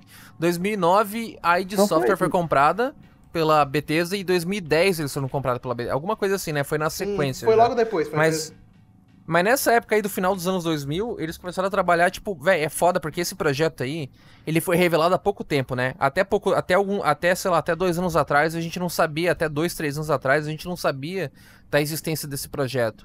Porque a Valve, ela queria ter mais episódios pro Half-Life. E um dos episódios ia ser um episódio que explorava é, o Padre Gregory, para quem não tá ligado, o Padre Gregory, ele, ele aparece brevemente no Half-Life 2, que ele fica numa cidade, num bairro, não sei qual é o nome, não sei qual é a ideia mais lá, mas é o Ravenholm, né? E ia ser o episódio Ravenholm que, pô, esse dói no coração até hoje, cara. Porque a gente ia ter mais coisas de Half-Life, e Half-Life sempre foi um, um, um, jogo que ele sempre puxou pra imersão, mas ele nunca foi um Immersive Simulator. Ele era um jogo focado sim, em narrativa, sim. bem imersivo no caso, tipo, tinha é até no 2 tem né? física e tal, tem interessantes sistemas, mas não era definitivamente um filosofia Immersive Simulator. É, que tem muita gente que Só acha que... que é isso, né, que o Half-Life é um Immersive uhum. não, ele é um FPS. Não, é, então, não, quem acha isso tá errado. É, você está objetivamente errado se você acha isso, isso você quer agora. Eu até entendo um pouco Vai essa... Twitter... Não, tô brincando, brincando. eu até entendo um pouco essa confusão, porque o Half-Life é um pouco diferente da, da maioria dos FPS que a gente tem, né? Mas... Uhum. É... Até pra época dele ele já era muito diferente, mas assim, a pira é... A gente ia finalmente ter um Half-Life Immersive Simulator, cara, porque era a Arkane trabalhando com a Valve. Isso aí, tipo, é, e, e, isso foi muito louco, porque eu já fui descobrir isso só depois de velho, porque essa informação era, era secreta, essa informação. E, velho, eles chegaram a fazer uma fase inteira, tá ligado? Um protótipo completo, assim, pra Valve. E, e você vê ali, mano, tipo, beleza, tem vários placeholder, tem, tipo, coisas incompletas, mas é muito foda tu ver uma gameplay no YouTube. Você bota Raven Home, né? Raven de, de, sei lá, Corvo, acho que é, Sim. e Home. Você bota no, no YouTube, mano. Nossa, é muito foda tinha uma. Porque todo Half-Life tem uma arma principal, né? A uhum. arma desse era uma arma de prego. E essa arma de prego você podia induzir a eletricidade para passar pelos pregos e você podia fazer conduzir a eletricidade pelo mapa, assim, para ligar alguma coisa, meio como o, o, mito, né? O jogo arte, o grande Breath of the Wild tem um, um bagulho que você pode botar as armas de metal e interligar o, a eletricidade. Eu acho muito louco que já tinha isso no Raven Home. E eu fiquei Cara, quando eu descobri isso aí, velho, eu, eu já, era, já, já tá, era mais velho, já era fã da Arkane, né? Porque eu fui conhecer a Arkane só em 2011. Já só no Dishonored que eu conheci os caras. Mas isso aí, velho, é uma notícia que me deixou triste, velho. Eu acho que muita gente hoje em dia que conhece a Arkane conheceu por causa do Dishonored, né? Tipo, a gente uhum. fala, ah, tá, Arkane. Essa nova foda. geração, né? É, tipo, mas muita da galera que é fã da Arkane, inclusive eu mesmo, eu não conhecia eles antes do Dishonored 1. Dishonored 1 foi o primeiro jogo desse que eu joguei. É, eu só, eu só joguei Ark Sataris, Ark Messiah e depois o Dishonored 1, cara. Ia ser muito louco porque eles... Ah, mano, na moral, eu recomendo demais vocês verem os vídeos porque o Padre Gregory muito doido, ele comendo, ele, ele fazendo churrasco de, de Red Crab. é muito mal, mano. E ele, ele injetando o líquido do Red Crab no corpo. E, tipo, a história era que o, o Padre Gregory ele ia pouco a pouco se transformando num monstro, né? Porque ele injetava o líquido do. A essência lá do Red Crab nele, né? Que o Red Crab é o monstrinho do Half-Life, um dos alienígenas. E basicamente ele ia ser o final boss do jogo. Mano, ia ser uma, uma reviravolta assim muito louca. Tipo, um personagem tão querido pela, pelos fãs de Half-Life e ia ser, tipo, basicamente o chefão do jogo. É, isso aqui é Arkane, que na época a Valve ela tava planejando vários, entre aspas, episódios que seriam como spin-offs, né, de Half-Life. Esse seria uhum. como se fosse o episódio 4, né? E até hoje uhum. a gente uhum. não tem nenhum episódio 3, tá ligado? É, e, e o louco é que tu ia jogar com o Shepard. Pra quem não tá ligado, o Shepard ele é protagonista da, da DLC Opposing Force do Half-Life 1. Então você ia jogar com um soldado velho de guerra que enfrentou a, o incidente de Black Mesa, que, que ficou, tipo, cara, o cara mais fudido, ele que, que ele ficou um tempo, né, que no final, do, spoilers da DLC do Half-Life 1, o, meio que o G-Man meio que bota ele em criogenia, né, meio que apaga a memória dele por uns anos, e, você, e a, a história é ser você no futuro indo pra Ravenholm, tá ligado? Tipo, o Shepard, que era o protagonista dele. Mano, muito foda a história. Tipo, eu, eu tô aqui viajando aqui falando sozinho aqui no podcast, delirando, cara, porque eu sou muito fã de Half-Life, eu fiquei muito puto Assim, eu, go eu gosto de Half-Life, eu não sou tão fã igual você Eu vou te matar, é. velho. Não, eu tô chegando aí, me manda, me passa o endereço. Não, que eu tô falando, tipo assim, eu gosto muito de, de Half-Life, mas eu não sou um fã igual, sei lá, igual você é, igual o Carpenedo é. É uma franquia que eu gosto bastante, inclusive recentemente joguei o Black Mesa, muito foda. Foi o projeto desse que foi cancelado sem dúvida, foi o projeto em que eles mais se envolveram, tá ligado? Tanto uhum. em questão de progresso, assim, né? De ter feito o bagulho e tal. Tanto em questão do estúdio, eles se amaram mesmo de fazer com ele, tá ligado? Inclusive, é muito triste porque, tipo, quando a Valve disse que eu tava pasteurizada, tá ligado? Eles literalmente, eles juntaram tudo que eles tinham feito, fizeram um projeto, tipo, um protótipo e falaram, por favor, joga isso daqui e tal, por favor, tá bom, etc. Por favor, deixa a gente continuar, tá ligado? E, Nossa, e, é muito bom, não, é, é sério, velho, é muito bom, cara. Tem vídeo, né, rolando e tal. Inclusive, é. eu, eu recomendo verem o documentário da NoClip, né, que é, tem muita coisa que a, gente, que a gente viu nele, que a gente tá falando aqui, etc, né, porque é um documentário realmente muito bom mesmo, que fala bastante desse projeto deles, tá ligado? Eles tinham muita coisa nesse projeto, muita coisa, muita coisa, muita coisa. Cara, e tava do caralho, era tipo, era um projeto, que nem o Tommy falou, era para ser eles o Half-Life Immersive Sim ali, tipo. Eles tinham, cara, uma coisa, uh, tipo, uma arma chamada Magnetic Gun.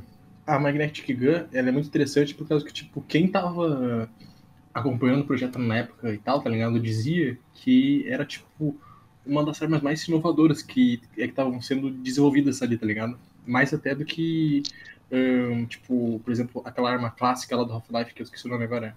É a Gravity Gun, né? É, uhum. Gravity Gun. Entendeu? Então é muito interessante porque, tipo, porra, mano, a Arkane ia... Mano, se aquele jogo fosse lançado, ia ser, tipo... Eu não joguei o Half-Life 2, mas provavelmente ia ser, tipo, porra, um boom gigantesco, né? Por causa que o Half-Life 2... Ah, com certeza, cara. Né? Tipo... Esse jogo, eu acho que se ele tivesse saído, cara, e, mano, eu suspeito que seria melhor que o Half-Life da própria, da própria Valve, cara. Eu tô falando. Ele ia, ser, ele ia ser um dos jogos já feitos, né? Ia ser definitivamente um dos jogos já feitos, infelizmente não foi. Ele é definitivamente um dos jogos não feitos, né? É, agora ele é definitivamente um dos jogos não feitos. Queria falar que, que esse, o, o quarto episódio, né, que era pra ser do Half-Life 2, que é esse aí, esse projeto, na verdade, foi herdado do estúdio da Junction Point, se não me engano, não foi? Foi, foi, é, do, do mito Warren Spector, é, né? Warren Spector. Exatamente. Ou seja, a gente quase teve o criador de Deus Ex trabalhando em Half-Life, que já seria foda, e quase Arkane trabalhando em Half-Life, que também seria muito foda. Então. Caralho, mano, a gente tá na timeline errada do mundo, vai. Reseta, reseta. Ah, mano, eu quero, eu quero ir pra timeline onde Bioshock real, Infinite saiu sabe... certo e onde existe o Raven Home, cara. A Arkane não sabe se isso ia ser o quarto episódio ou se ia ser um, um spin-off, na verdade, né? É, uhum. tipo, é, não, não, não, Porque infelizmente não foi pra frente, né? É um dos jogos não feitos. E essa época também, até a própria Valve eh, foi um pouco problemático pra ela, porque ela tava numa pira de querer expandir o universo de seus jogos e tal, mas ela não conseguia achar o que era o padrão de qualidade ideal, né? Era uma pira meio até loucura da Valve. É, meio perfeccionista, Parecia talvez. que tinha muita coisa boa. Mas ela era tão perfeccionista, tão perfeccionista que ela achava que não estava tão bom. Bem legal ver isso também.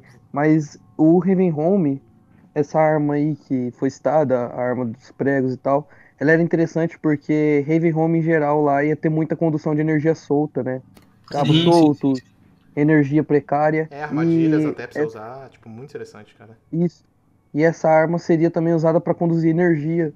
Isso que eu achava que seria muito foda. Então, essa... teria como fazer armadilha. De conduzir energia ia ser tanto utilizado no combate quanto em puzzle. Tá uhum. Tá Sim, era isso que eu ia falar. Podia ser usado em armadilha, no combate, para resolver puzzles. E era um bagulho bem interessante. E a Arkane sempre teve uma pira assim de fazer algo da jogabilidade ser muito, muito, muito, muito bem feita, né? E Raven Home parecia que seria exatamente é, isso. Agora, sempre assim, eu não sei se eu fico triste, por saber que esse jogo existe, tá ligado? E ficar desejando ele. Ou se preferia nem saber que ele existe pra não ficar puto, tá ligado? Porque é muito foda tudo que saiu desse projeto, cara. Seria. É foda. Seria um jogo incrível, cara. Ou uma DLC incrível. Não sabia o que aquele ia ser, tá ligado? então. Ele seria um dos jogos não feitos, mano. É. Ele é um dos jogos não Ele feitos. é um dos jogos não vou- Mas, ahn, terminando essa parada de Raven Home aí e tal, que ia ser um projeto muito interessante, que infelizmente foi cancelado igual os, os outros dois projetos anteriores que a gente citou aqui, eu acho que tudo isso contribuiu muito para Arkane evoluir como estúdio, né? É, amadu- assim, amadurecer, porque isso é muito interessante, porque a gente leva em retrospectiva, né? Que antes ali no, no começo a gente falou que o próprio Rafael Colantoni, ele disse que todo mundo que tava ali no começo da Arcane era ingênuo demais, entendeu? E Uhum. depois de, e tipo, ao longo de toda essa jornada que a gente falou até aqui e tal, eles eles adquiriram muita experiência, entendeu? Quanto em questão de programação, de game design, de level design, etc., quanto também em, em inteligência, sentido assim de, de, tipo, fazer os projetos certos, entendeu? Ahn, achar uma, uma publisher certa, etc. E é aí que a gente entra no Dishonored, né? Que foi o, o grande sucesso deles. Foi nessa época também que eles se aproximaram da Bethesda. Que foi aquilo que o Bruno falou, né? Que tipo, que, né, que primeiro eles começaram como um- só um contrato, né, pra fazer o Dishonored, e aí depois que adquiriram a id Software, foi, aí a Bethesda chegou e falou, não, vem cá, vem cá, chega junto, a gente vai adquirir vocês também. E foi aquela parte que a gente já falou, né? O Dishonored ele começou como um projeto de um jogo que você ia controlar um ninja no Japão feudal. E... É, eles queriam fazer um Tiff, né, né? É, É, um jogo basicamente. bem inspirado no Tiff. É, que foi essa a ideia da Bethesda, né? De fazer um TIFF ali e tal no Japão. Uhum. Aí a Arkane ela pegou o projeto e deu a cara dela, né? Tipo, mudou isso, aí foi pra Londres, sei Uhum. Inclusive, inclusive, essa parte de Dunwall, etc., se, se, se, tipo, se tu comparar Dunwall com as coisas que eles tinham planejado na, tipo, no mundo alternativo dos Templários lá em, em The Crossing, é muito parecido, tá ligado? Sim, eles levaram essa Uhum. ideia, né? De um, de um mundo que naquela época evoluiu, né? É, onde a gente tem essas. Que não seria. Não é exatamente o steampunk, né? Mas. É algo É, sei lá, parecido. mano, eu já perguntei um- uma vez, os caras me deram umas mil respostas, Sim. umas mil respostas diferentes, de mil gêneros diferentes. É, eu- tipo assim, eu, é. eu até achava que era steampunk, aí eu fui pesquisar mais e descobri que não, não é, tá ligado? Uhum. Porque é muito estranho, cara, porque é eles descobriram uma- uma- um método de energia ali dentro de um óleo que tem dentro das baleias, tá ligado? Aí é dali que vem Uhum. toda essa tecnologia do universo do Dishonored. É Dishonored Punk, pronto. É, Dishonored. Mano, Dishonored Punk. a parada da ida pra, pra Bethesda é que, só pra contextualizar, é que eles estavam com muitos problemas financeiros, como a gente já falou da crise, tantos projetos cancelados. Eles meio estavam entre trancos e barrancos, né? O Rafa até fala que eles não sabiam que, que, qual que ia ser o amanhã, né? Da, da, da Bethesda, da, da, da, da, Arcane Studios, né? E foi quando eles entraram em contato, em contato novamente com a Bethesda e a Zenimax, porque já tinham entrado em contato com aquele. na época do Dark Messiah e tal. E eles começaram a fazer o Dishonored, como vocês comentaram. E, cara, é, na mesma época, eu acho que em 2009 também, foi quando a Bethesda comprou a Software, que a gente comenta isso lá no Memória RAM, lá de o número 4. E eles estavam de olho no Arcane e, cara, eu odeio pagar pau pra bilionário. Eu sei que bilionário é merda, eu sei que a gente tem que destruir o capitalismo. para quem É, eu, eu pelo menos, né, eu vou destruir o capitalismo um dia, eu vou matar todos vocês. Mas é que, mano, a Zenimax, mano, apesar Porra, bilionário é uma merda, cara, mas puta merda, cara. Os caras. É foda porque a, a, a Zenimax é meio que um conglomerado de várias, várias pessoas fodas. Tem cara de Hollywood, tem os malucos ator, tem os malucos diretor, tem os malucos doidos lá, mano. Sim, que eu ia falar É, que é, é uns cara, é uns cara né? que não tão. Os caras que não, não, não. É uns caras que não tão tão por dentro do mundo dos games, mas os caras têm essa empresa. E a Zenimax, cara, ela dá muita liberdade criativa. Até o Harvey Smith, ele até comentou que tudo era menos burocrático quando eles estavam na, na, na- Quando eles foram adquiridos pela Bethesda. Porque Sim, era sim. muito menos buro, burocla- burocrático do que qualquer outra tinha- publicadora, tá ligado? Tinha menos camadas na empresa, tá ligado? Uhum. a comunicação deles, só uma comparação aqui, com a publicadora do The Crossing, né? eles, eles podiam falar com a publicadora, né? Eu digo, a Arkane podia falar com a publicadora só de uma, ou a, tipo, a cada duas ou uma semana. Entendeu? Então pensa como, como era foda, tá ligado? Só que na Bethesda, ele- eles literalmente eram amigos dos caras, né? Então era uma comunicação muito boa. Não, ami- amigo, amigo, amigo também não, mas eles tinham uma comunicação muito boa, exatamente, tinha menos burocracia, cara.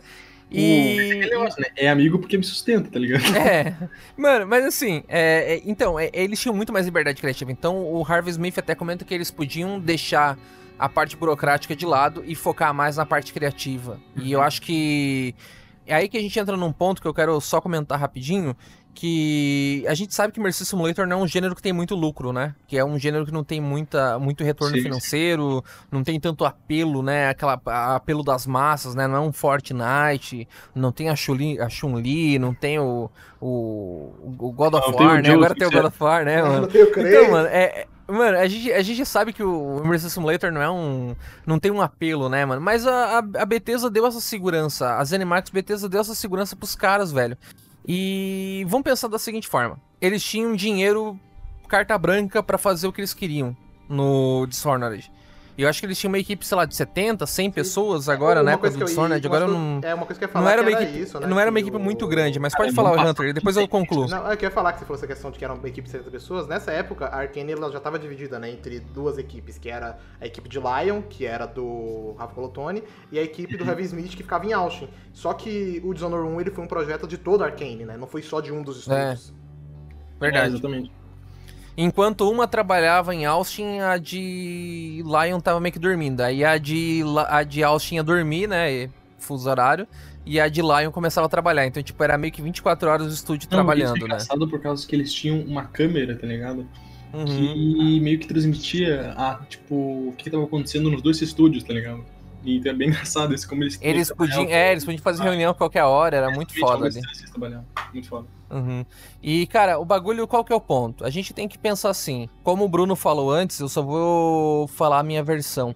É que, cara, é, o motivo pelo Dishonored ser tão sólido em todos os sentidos, questão mecânica, questão de combate, questão de possibilidades, a questão da narrativa, a questão, a questão do que você pode fazer com os alvos, né, dos assassinatos, que você não precisa assassinar eles, você pode, é, você tem uma, uma, uma alternativa sempre. Não então, letal, tipo, né? é uma... mano, tá tudo isso, é, você pode zerar o jogo sem matar ninguém, mas pode zerar antes de vocês falarem do né? jogo em si, mano, Ó, antes de falar do jogo em si, eu quero deixar uma coisa clara pra galera. O bagulho mais bonito para mim é que Mano, os erros que eles tiveram, as críticas que eles tiveram com o Arx Fatalis, né? A, o jogo não ser tão comercial, o, o contrato fudido que eles fizeram com a Ubisoft pra fazer o Dark Messiah, é, as falhas que eles, eles erraram no The Crossing, eles erraram no, no Ravenholm, eles erraram no, no, no LMAO, todos esse, todo esse, esse, esse, essas, esses fracassos, esses fracassos reprimidos que eles tiveram durante a carreira, vai tudo isso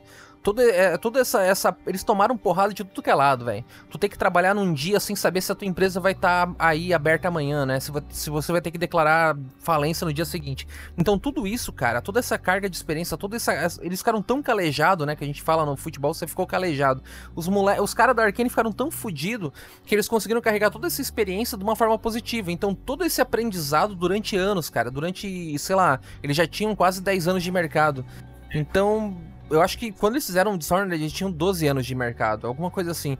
É, então, é, é, eles conseguiram usar toda essa desgraça, velho, toda essa experiência para fazer o Dishonored ser um jogo tão sólido, velho. Tão sucinto, tão. velho. Aí as pessoas vêm falar mal de Dishonored pra mim, eu fico maluco, velho. Aí eu, eu fico com vontade de, de, morder minhas costas, mano, de tão puto que eu fico, velho. Porque, velho, o jogo é sólido, velho.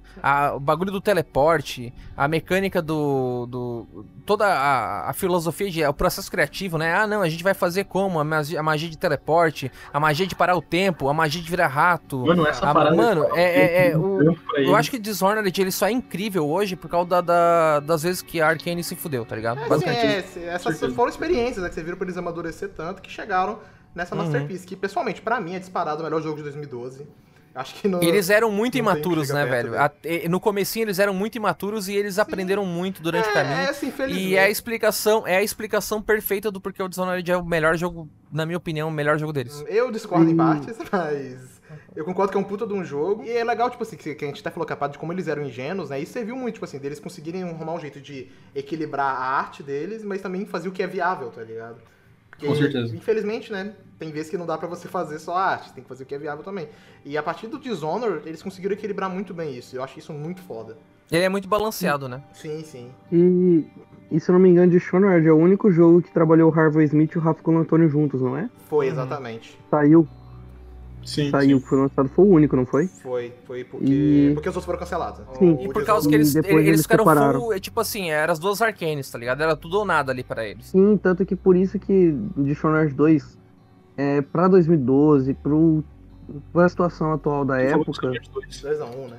É, pro, pro Dishonored 1, perdão. Pra situação da época, é um jogo extremamente polido. É um jogo extremamente bem feito. Ele para mim não é só o melhor jogo de 2012, não. Eu acho que ele é um dos melhores jogos, tipo assim, fácil de stealth de todos os tempos. Ah, concordo. Porque esse jogo não envelheceu. Com certeza. Cara, esse jogo não envelheceu. Não, ele envelheceu muito jogar... bem, né, cara? É lindo o jogo até hoje, Ca... velho. A direção de Cara, ele não dele... envelheceu em nada.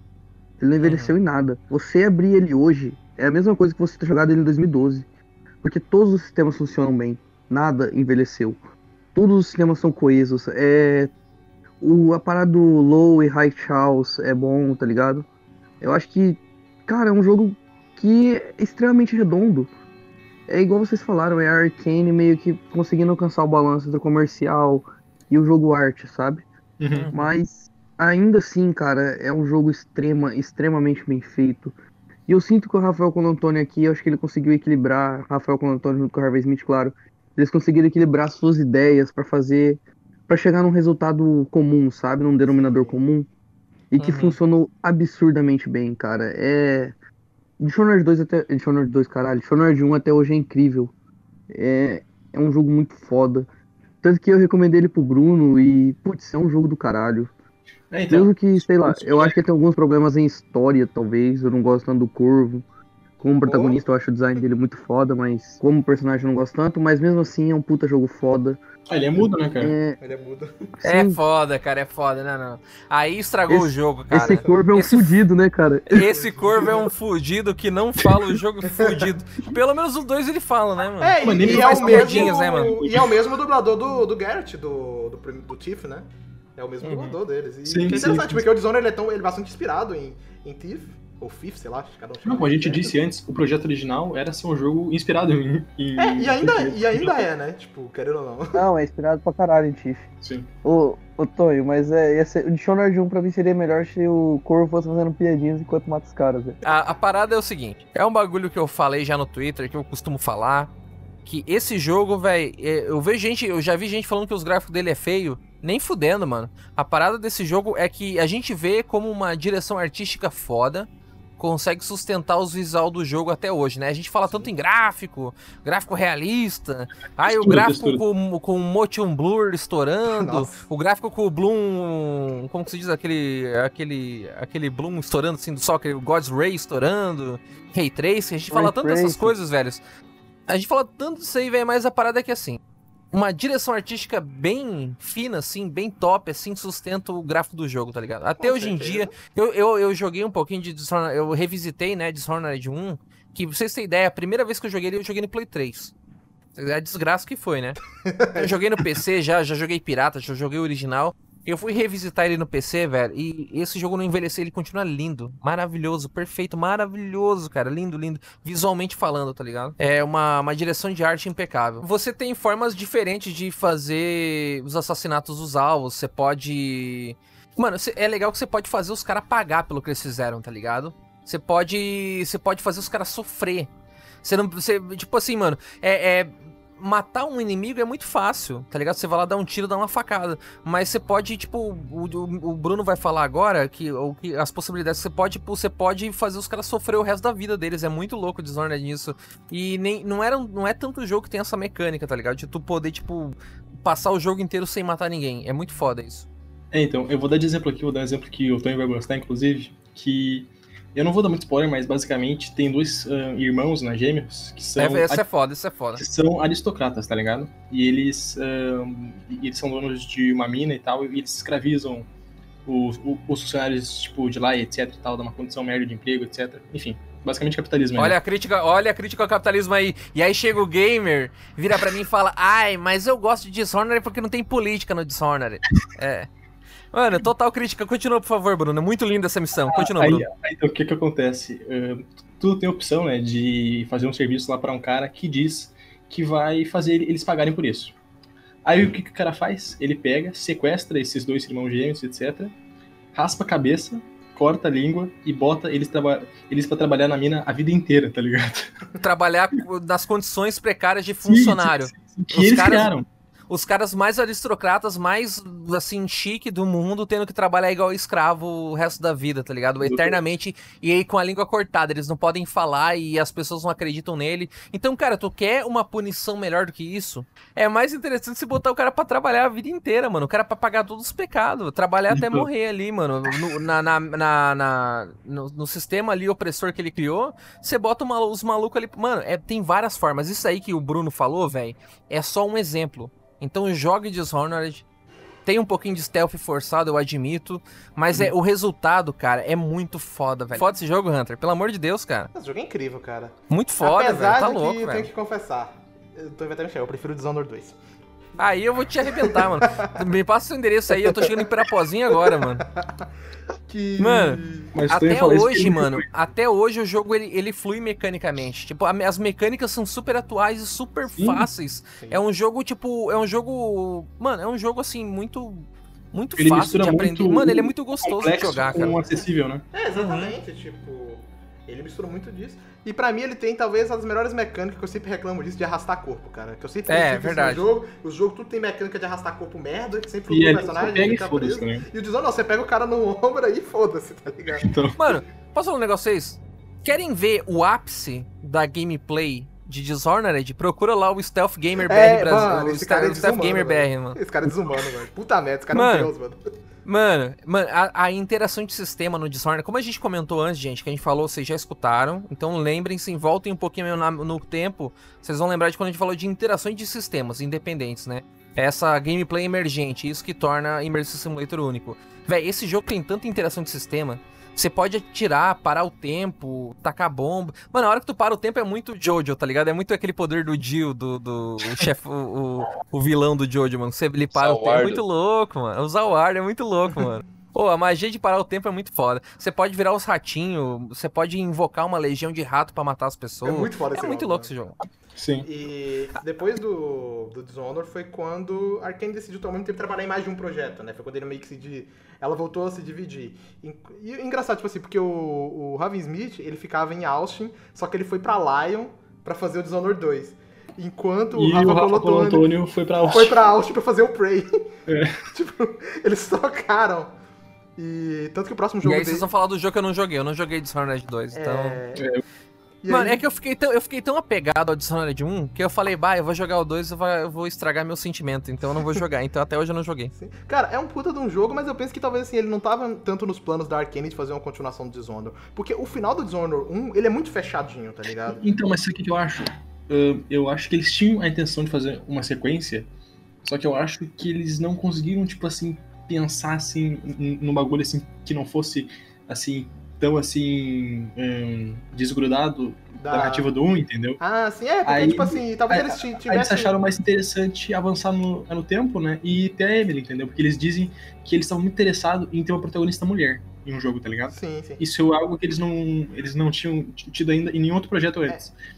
Então eles falaram assim, pô, mas já tem a Emily e tal, daí eles pensaram, pô, a gente avança no tempo então e deixa ela como protagonista opcional, né? Aqui no, no Tsunami não dá pra jogar com o Corvo ou com ela. Que eu, particularmente, eu acho que se alguém jogar com Corvo, tá jogando errado. Isso eu falei isso no Twitter lá, os caras xingou. É, Mano, então. se você joga com o Corvo, você tá jogando. Na primeira run, você tá jogando errado. Você tem que jogar com a Emily. É... Não, só de raiva eu vou jogar com o Corvo. Mano, Foi o que o falou. só, de, só que você tá falando, eu jogar com o Corvo. Eu devia ter usado a questão da. Como é que chama? Da psicologia reversa. Então, gente, joga com o Corvo, é. quem jogar com a Emily é burro. Aí todo mundo jogar com a Emily. Não, então, eu não joguei, mas eu acho que depois dessa conversa que a gente tá tendo aqui, eu vou, eu vou dar uma chance pro Dishonored 2 ainda. Então, cara, ele é um jogo que pra mim... Eu tô jogando ele agora. Não agora necessariamente, mas é o jogo que eu tô jogando no momento. Uhum. Mano, eu achei. Ô, Takeshi, achei muito louco tu tá jogando, tu vai me confirmar isso aí, mano. A, a, é muito bonito o cenário, mano. O cenário, as cidades é muito foda, mano. Eu achei muito bonito então, algumas então, fotos. Eu cheguei, eu cheguei só até na segunda, mas a primeira lá que é. Putz, esqueci o nome dela agora, mano. Que é tipo uma Bahia. Sim, é uhum. a. Caralho, esqueci o nome dela. Também te falou o nome dessa Pare... do episódio passado. É aquela que parece Rio de Janeiro, mano? Porra, não, tem uma, tem uma que tem um pão de açúcar, literalmente, mano. Eu vi uma foto não, que é literalmente não, pior que é, pior que é. Uh, uma coisa que eu queria citar é que no podcast, que ainda tá pra sair ainda, né? Não, já saiu, pô. Do. É, tá bom. É. Sim, na época que isso aqui foi lançado, uh, dos, dos nossos jogos favoritos e tal a gente citou aqui o Dishonored 2, né? E a gente falou sobre Karnak, né? Que é uma das principais... É, Karnak. Por que, que você não falou a hora que eu, que eu esqueci o nome? Em vez de ele é falar, que ele queria guardar o plot pra ele, mano. Ele, ele tá pouco se fudendo pros outros, mano. Ele só pensa na fala dele, ele quer falar bonito. Vai se fuder tudo. Aí, basicamente, uh, ele, ela é totalmente, assim, distinta, né, de Dunwall, que Dunwall, tipo, é um, é um ambiente escuro, é um ambiente né? inspirado em Londres, né, etc. Enquanto o Dishonored 2, ele é totalmente a parte mais mediterrânea da Europa, tá ligado? Aquele ambiente uhum. mais, assim, ensolarado, Cara, uma coisa muito interessante. Em resumo, você sai, do, você sai da Europa e vai pro Rio de Janeiro. Fato, fato. Não, mas é que Dunwall, a cidade do. A cidade do Dishonored 1, ele é basicamente a Revolução Industrial, né? Uma referência sim, sim, à Revolução sim, Industrial. Com certeza. Hum, cortando um pouquinho o, o Very, é, uma coisa que eu gosto muito nessa questão da Arkane é, tipo, literalmente você começa o jogo e vem uma mensagem lá, jogue do seu jeito. Tipo, aí vai da criatividade. A primeira vez que comecei a jogar uhum. ele foi no Xbox One S, e eu fiz bem padrão que ele meio que manda, entre aspas, sabe? Tipo, o caminho padrão. E me fudi, alertei todo mundo, a primeira vez que eu tava jogando ele, foi uma desgraça, vixi. E aí agora a segunda vez eu cheguei lá na parte onde você tá fugindo do, do da torre lá. É, em vez de você descer, é, em vez de você descer na rua, tipo, eu falei, mano, se eu for pelo lado, eu fui pelo lado, nos telhados, em vez de descer, eu olhei que tinha um cano, tipo um cano, sei lá, de esgoto, sei lá, tipo, aquela nos prédios, interligando um no outro. E eu subi naquilo lá e atravessei. Quando ele tipo, terminou o cano, eu cortei 80% da missão, tá ligado? Exatamente. Mas é, isso é muito foda no Dishonored, Muito né? foda. E, e, a diferença disso, que você falou essa questão do gráfico, do design do jogo e tal, que diferente do Dishonored 1, que usa Unreal, o Dishonored 2 foi a primeira vez que eles usaram a versão da, deles da IDTech, né? Que é a é, que eles chamam de voz. Que é totalmente é, baseada na IDTech. E uhum. infelizmente o Dishonored 2 ele sofreu um pouco isso, que ele foi um jogo que veio totalmente mal otimizado no PC, o 2. É, hoje em dia deve uhum. ter melhorado, mas no início foi muito zoado isso. Mas ele também é daquele tipo de jogo que, igual o Tony falou, graficamente, você fala assim, textura, não é fodástico, tá ligado? Não é fotorrealista. Mas a direção do, de arte do jogo é tão linda, velho. Que compensa. Os bonecos isso. são tão carismáticos, né, mano? Parece Sim. um desenho muito louco. É muito foda, cara. É isso que, tipo, os cenários eles lembram um pouco. Apesar de não ser fotorrealista, mas eles lembram um pouco, tipo, realidade e os bonecos são meio, tipo, cartoon. Aí, tipo, isso que eu acho da hora. Tipo, é um cartão assim, meio realista, tá ligado? É meio difícil. É, você olha, tipo, as caras deles, assim, o jeito do corpo, as perninhas fininhas e, tipo, os ombros bem largos. Lembra muito, tipo, aqueles desenhos é, anos 2000, lembra? Tipo, como é sim, que é? Uhum. O Johnny Bravo, por exemplo, tá ligado? sim, sim. sim. A gente falou Johnny muito Bravo, É, porque é, esse aí tá no efeito da verdinha, da... mano, admita. Não, mano, que eu quis usar o exemplo, tipo, do ombro largo e das pernas finas, tá ligado? Sim, sim, sim. O Shima até botou no Vai falar o quê? Ben 10? Vai falar o quê, pô? Ben 10? Já viu Silver Simulator do Johnny Bravo? Pô, o Shima é muito sacana, mano. Uh, mas só quebrando aquela parte de estar tá falando sobre Karnak e tal, uh, é meio interessante porque quando eles estavam criando o ambiente de Karnak e tal, tá ligado? Eles disseram assim, ó, que no Dishonored 1, tá ligado? Tu vê as pessoas mortas num beco escuro, né? Só que no Dishonored 2, tu vê as pessoas mortas uh, sobre o raiar do sol, tá ligado? Isso é muito foda e tal. E também porque eles têm outro contexto também de inimigo, assim, de ambiente, né? Porque no Dishonored 1, como como o Hunter tinha falado ali antes, tem os ratos, né? Só que no Dishonored 2 tem as moscas de sangue, que é um bicho desgraçado, Nossa, velho. bicho chato, mano. Caralho, velho. Esse é mais irritante que os ratos, cara. Nossa, Sim, muito mais. Hum, falando nessas moscas, dentro do barco lá, tipo, que é... Que bem no começo do Dishonored 2. Sim, é o barco Se você vai explorando, você acha, tipo... É o barco que você fica durante o tempo no jogo. É, daí você, tipo, se você tá explorando lá, você acha, tipo, um... Sei lá, mano, um vidro cheio desses bichos. Eu não sabia na primeira vez que eu joguei, eu bati nessa porra, quebrei e saí, mano. Do nada comecei a tomar dano pra caralho. E os bichos é difícil de matar quando tá no ar, mano. Que merda. Ô, ô Takeshi, tu zerou o primeiro Dishonored? Não, não, caí de paraquedas nesse. Nesse e no Prey, tá ligado? Pô, tem que jogar, o Dishonored 1 é mó massa, mano. Tem pra, pra, pra ah, Tá, tá no Xbox, tá no Game Pass tem, agora tem. e... Vou, quando eu assinar o Game Pass de novo, eu vou jogar ele. Falando nisso, o Microsoft, vai dar um FPS boost aí no 2, porque que é triste mesmo. jogar ele a 30 FPS, mano. Passei o dia jogando Prey a 60 e Resident Evil 2,5, fui jogar o outro a 30, mano. Parecia que tava com a areia no olho. E você e no Xbox One ele cai FPS pra caramba, cara. Não, ele mantém os 30 bonito, né? Mas dá uma diferença. Não, não, tipo assim, não, no Sirius. Sim, no Sirius S. 30 FPS pra 60. Teu cu nunca jogou nada, então, mano, que seja Não, mas no Oni, no Oni, eu acho que o Hunter falou do Oni mesmo. Do Oni, é. Não, no Oni roda 10, 20. Não, no Oni, vários momentos ele cai, é porque o jogo ele é mal otimizado. Tipo, no PC ele é e no console também. Ele roda, tipo assim, uns 20 e poucos FPS, algumas partes 25. Cara, no PS4 eu joguei e foi de boa, sinceramente. Eu não, vou mentir, não. É que o PS4 é 50% mais poderoso, né, cara? É verdade, né? Tem um núcleo obscuro lá, o um núcleo secreto, né?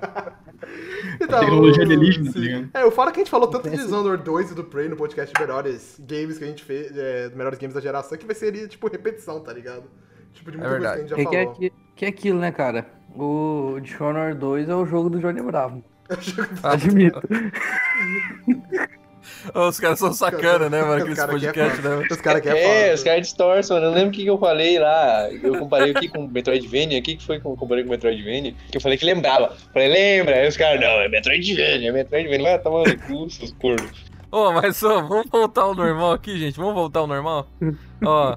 Vamos falar, e aí, o, basicamente, o Dishonored 2, ele é cria do Harvey Smith, e o Harvey Smith meio que queria é, expandir o jogo, né? Fazer tudo que o primeiro fez uhum, e expandir o jogo, fazer ma maior do que já era. E é isso aí, cara. Dishonored 2 parece ser foda.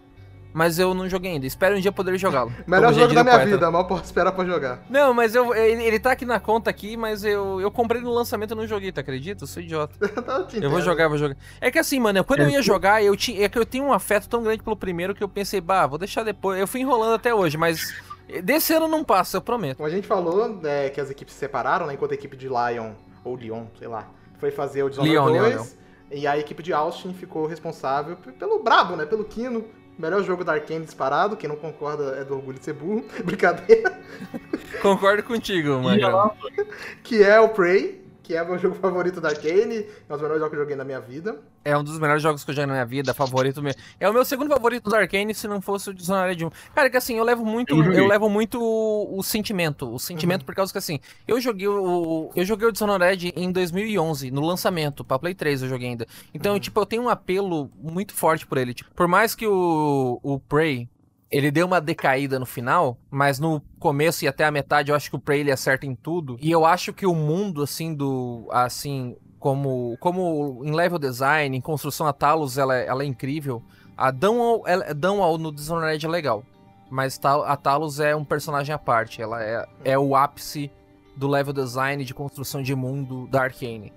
Mas eu ainda tenho um apelo mais, tipo, pela história. Pensa, cara, tipo, é o jogo que salvou a Arcane. Tipo, véi, eles nem tinham tanta expectativa e o jogo meio que foi um sucesso fudido de crítica. Foi um sucesso fudido de vendas também, muitos fãs. Até hoje eu vejo muita gente falando de Dishonored. Sei lá, a gente tá cinco anos sem nenhum jogo novo, tá ligado? Isso me lembra aquela então... análise antigona, brasileira de Dishonored, onde o cara Nossa, nem me fala. Que, como é que é? Essa eu não tô ligado. Onde não. o cara reclamou que não tinha modo online. Ah, não, mentira, não. Não, é que o cara, você não entendeu, ele devia ser algum fã de The Crossing, tá ligado? Deve ser a única explicação. e cara, e eu gosto tanto do, do Prey, eu tenho que dizer que eu não tinha jogado o Prey original antes de jogar o de 2017. Tá aí, sou uma farsa. Não, e eu também não joguei o original, eu joguei o original só depois, que, mano. Pra quem não sabe, o original ele era da Human Head, né? Que é um estúdio que a Bethesda fudeu pra caralho. O que, não, que os é. caras. O que, que os caras fizeram com a Arkane? A Bethesda veio e fez com a Human Head. Não, gente, mas só para deixar claro, o Prey de 2007, ele é outro jogo.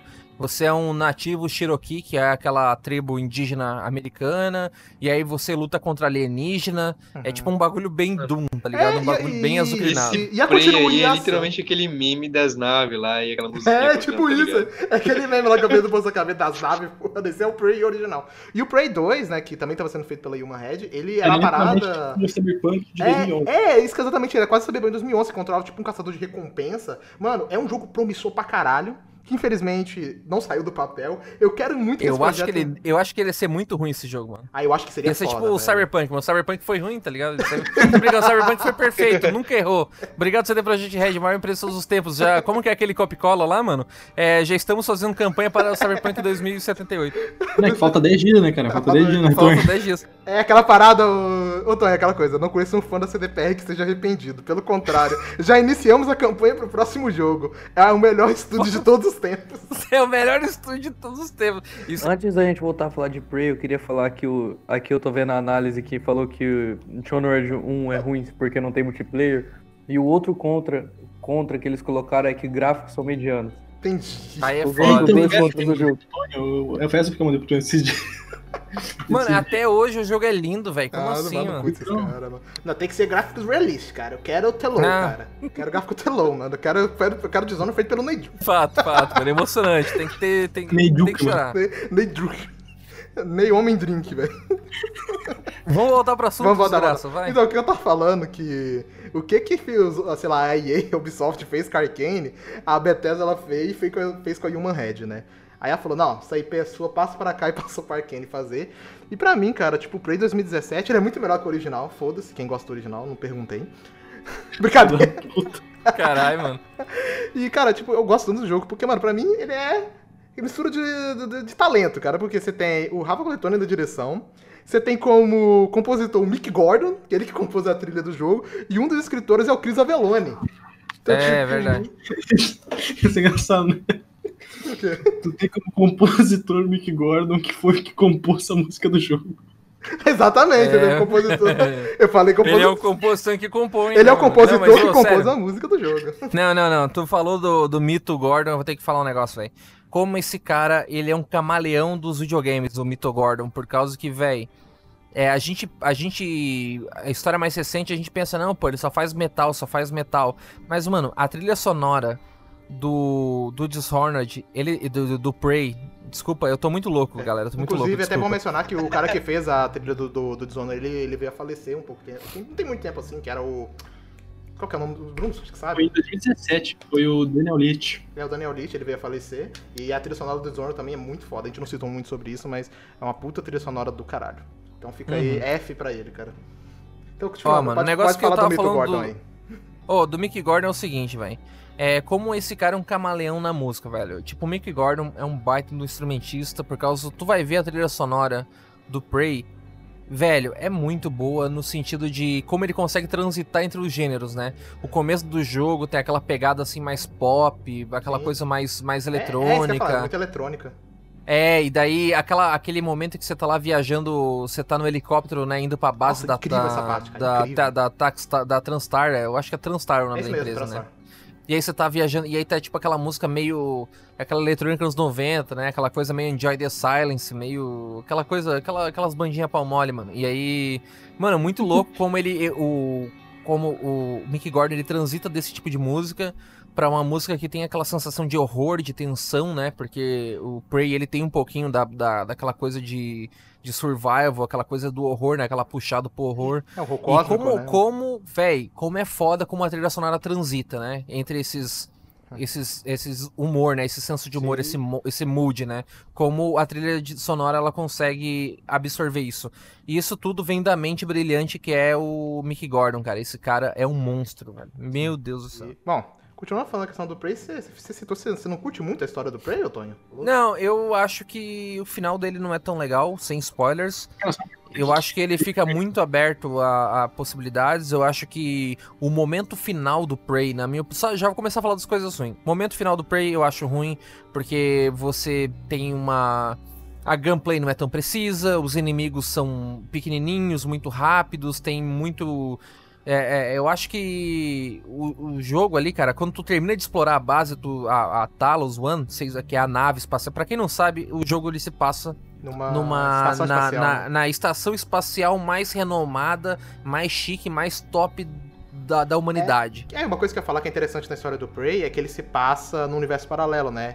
Que uhum. o presidente Kennedy, se não me engano, acho que ele não foi assassinado, né, nessa linha Não foi assassinado, e você tá, na, na, você tá nessa Talos One, que é a, uma base espacial super fodida, assim, linda, arquitetura arrojada, lindo, maravilhoso. Só que uhum. quando tu explora tudo, meio que você ficar fazendo esse backtracking não é divertido, e eu acho que o final ele é meio maçante, mas, tipo, é coeso, é, é, é legal, mas, cara, assim a execução do, do, do, do, sei lá, da tua, das tuas ideias ali, granada, ah, eu vou usar uma, uma, uma, uma granada de, de atordoamento, vou usar a, aquela arma da massinha lá, que a transforma Blue. o bicho em massinha, né?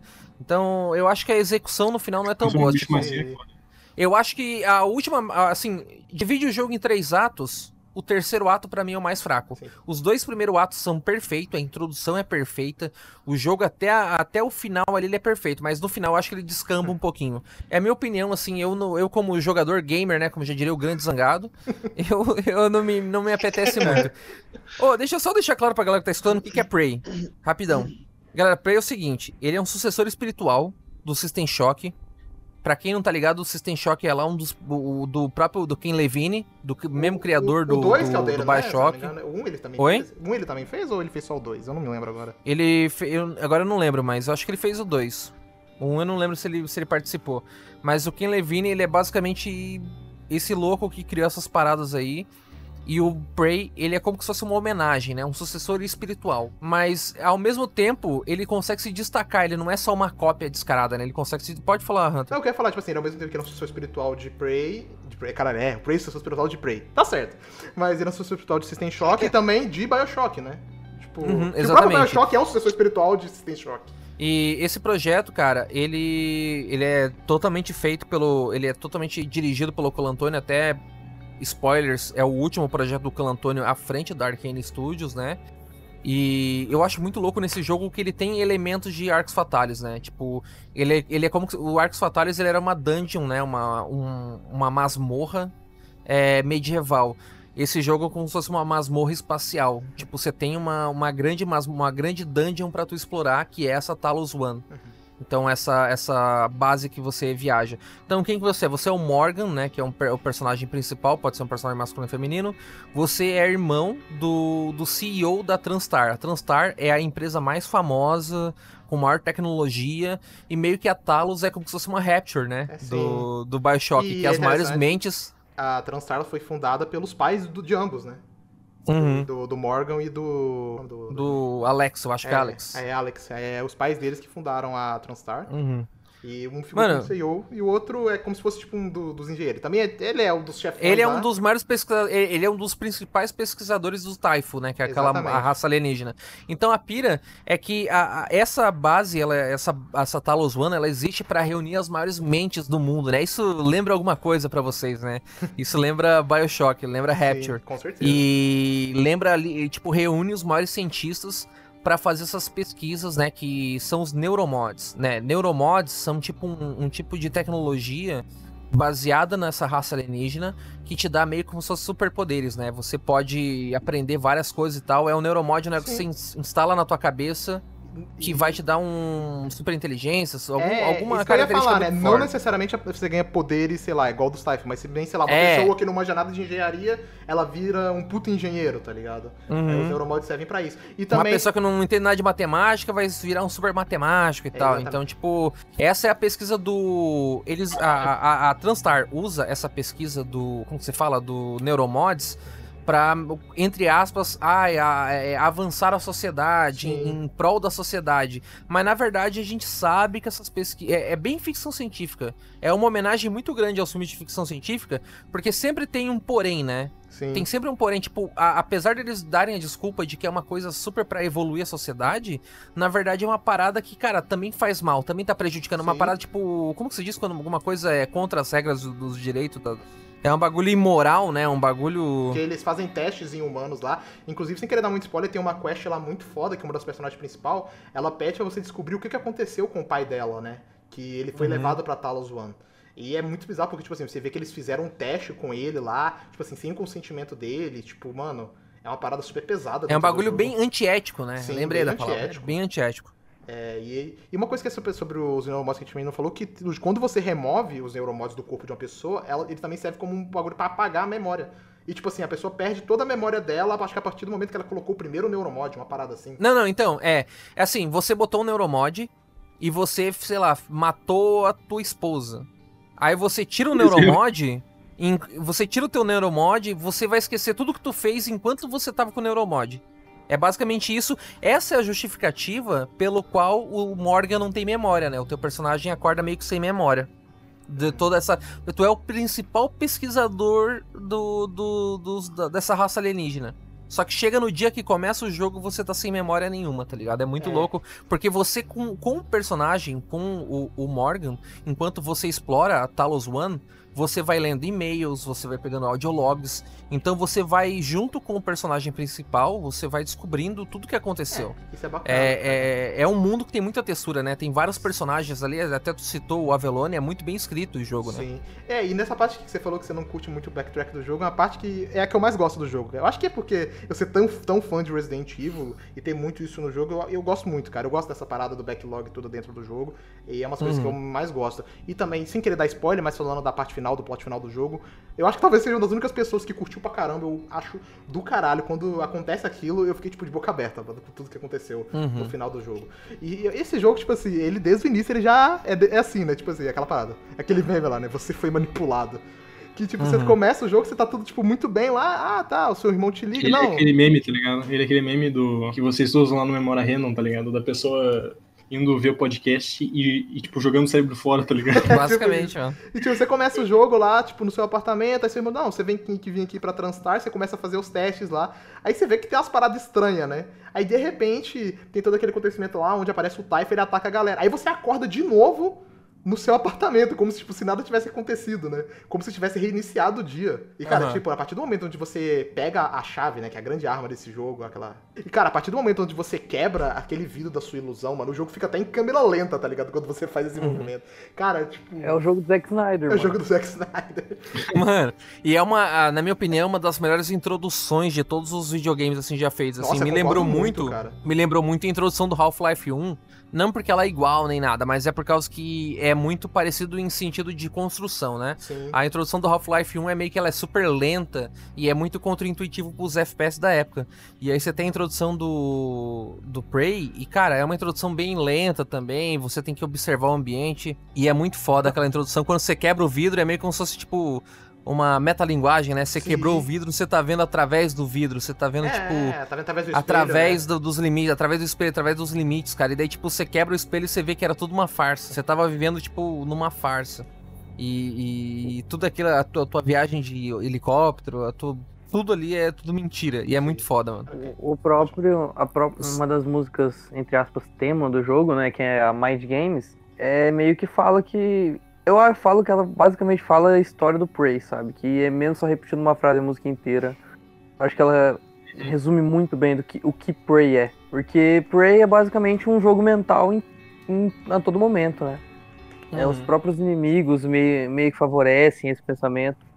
É algo que Prey para mim é um dos jogos mais interessantes de jogar quando você já jogou outros Immersive Sims, sabe? Especial Bioshock, System Shock.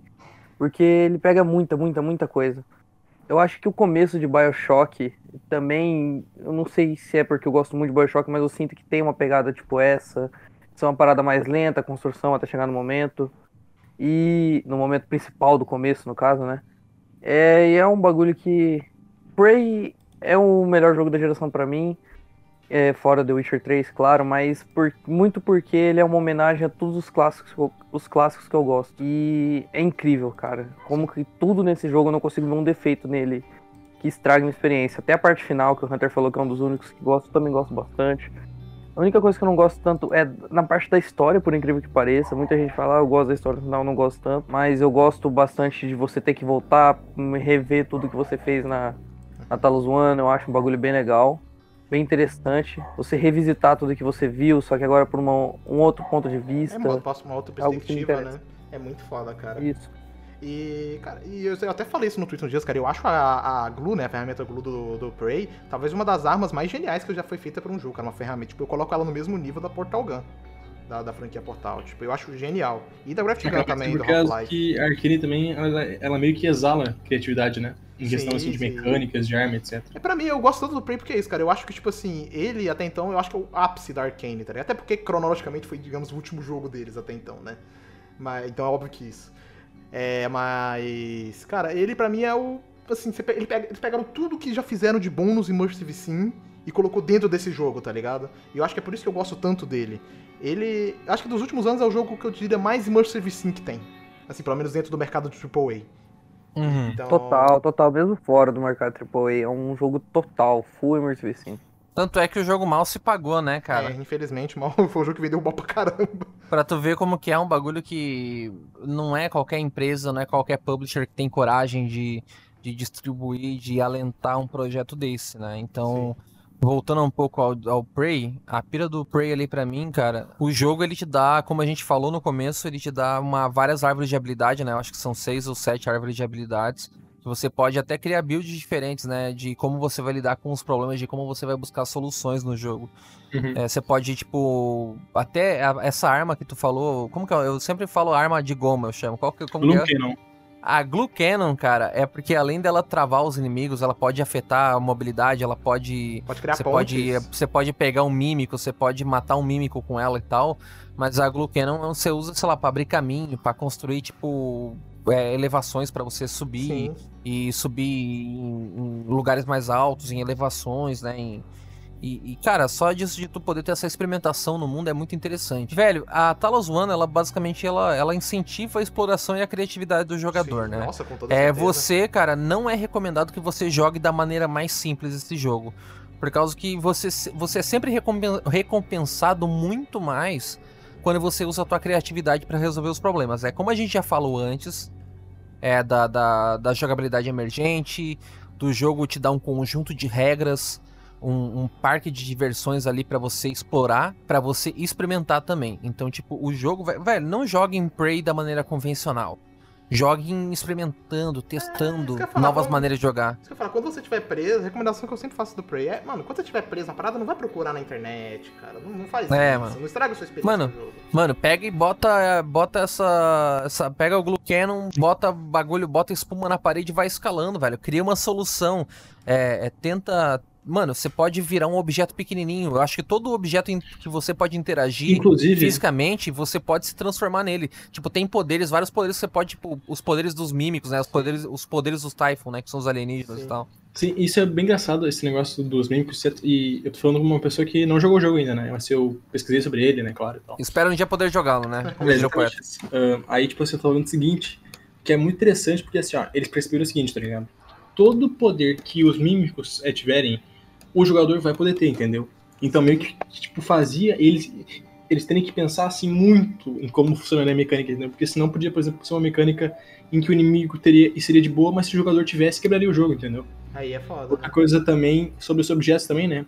É que eles não podiam fazer objetos grandes demais e interativos que o jogador ele podia é, se transformar, porque senão, como disse, ia quebrar o jogo, tá ligado? Ao mesmo tempo em que se fosse um objeto pequeno demais e o jogador não pudesse virar, ele poderia uh, meio que bugar todo o sistema de colisão, entendeu, né? Quando o objeto é muito pequeno e tal, né? Sim, sim. Etc. Então é muito louco. E uma parada que a gente. Toda essa questão de level design tá conectada às mecânicas uh, Sim, que o jogador tem. É e uma coisa que a gente falou, tipo assim, sobre os sobre o. a questão dos Typhon, né? Quando são os poderes dele, a cada medida que você vai usando mais Euromods, você vai adquirindo mais habilidades Typhon, as inteligências artificial da sua da nave, ela começa a agir contra você também. Depende, chega uhum. a um determinado nível, isso é bastante legal. Tem também algumas fases, tipo assim, se você usar habilidades de mímicos na frente de alguns funcionários, eles começam a atacar você também, tá ligado? Caralho. Uhum. Isso, é, isso é muito foda, cara. E como o Tony falou, infelizmente esse foi o último projeto do, do Rafa dentro da Arkane. É, depois disso aí ele saiu para poder cuidar da família e tal. Tanto que ele ficou, acho que foi, sem trabalhar em jogos em si, acho que foi quase de um a dois anos, né? Um bagulho assim. Uhum. foi até agora que E agora voltou. ele tá trabalhando num jogo indie agora, né? Publicado pela Devolver também. Sim, sim, que é um jogo que vai ter, pelo que ele mesmo disse, alguns elementos de Immersive sim, mas é um jogo é o... isométrico, né? Que é o. É o World West. É o, é o Ridge, Ridge West. Ridge West. E. Ou, oh, só uma parada que eu acho muito louco nesse jogo, velho. É, é, é como a gente já falou. Talos One, que é o mapa, o mundo de, de Prey, ele é um personagem à parte, cara, porque ele é muito vivo. A questão da arquitetura. Sim É um, é um lugar é, muito bonito, É um lugar velho, que. A gente repetiu tanta essa palavra no, no, último episódio que a gente fez. É um lugar que eu diria muito crível, tá ligado? Eu consigo. Uhum. Assim, nunca tive na estação espacial, óbvio. Mas eu consigo, sei lá, pensar num lugar daquele realmente existindo. Porque faz muito é louca, sentido, né? Uhum. Essa parada é Cara... louca porque, tipo, eu não joguei, mas parece que, tipo, se o Arx Fatalis ele se passa embaixo da superfície, né? E, e, e, e tipo, é todo um, fechado ambiente, né? No mundo aberto, etc. Meio que uma adagem, né? Como o Tony tinha dito antes o, a Talos One, ela parece ser basicamente isso, só que no espaço, tá ligado? Mas é, uhum. é meio que isso mesmo. É, o bagulho de Talos One é o level design. Para mim, é o principal fator da Talos One é o level design. É Sim, o design de fases. É porque o jogo ele vai te entregar ferramentas e você vai decidir como que você vai usar essas ferramentas. E então as runs, né, as runs, as jogadas, elas meio que o, o, o, Hunter vai solucionar os problemas de uma forma diferente, eu vou solucionar de umas formas diferentes. Eu acho que cada jogador tem que usar toda a criatividade para buscar soluções diferentes no jogo. Então, tipo, isso é recompensador, né? Aquela interação de sistemas quando ela funciona. E eu já vi gente comentando a internet afora de que ah, o Prey ele não é nem ele não ele é ruim. O Prey ele não é um bom shooter, não é um bom FPS. Ah, e o Prey ele não é um bom jogo de horror, não é Nossa. tipo é, é, só que a gente tem que entender uma coisa: Prey ele não é nada disso. Ele é, é Immersive Simulator é e falar, ele é um jogo de exploração. ele é exploração. eu nem considero no FPS, é. velho. Ele tem elementos de, de horror, mas ele não é um jogo de survival horror per se.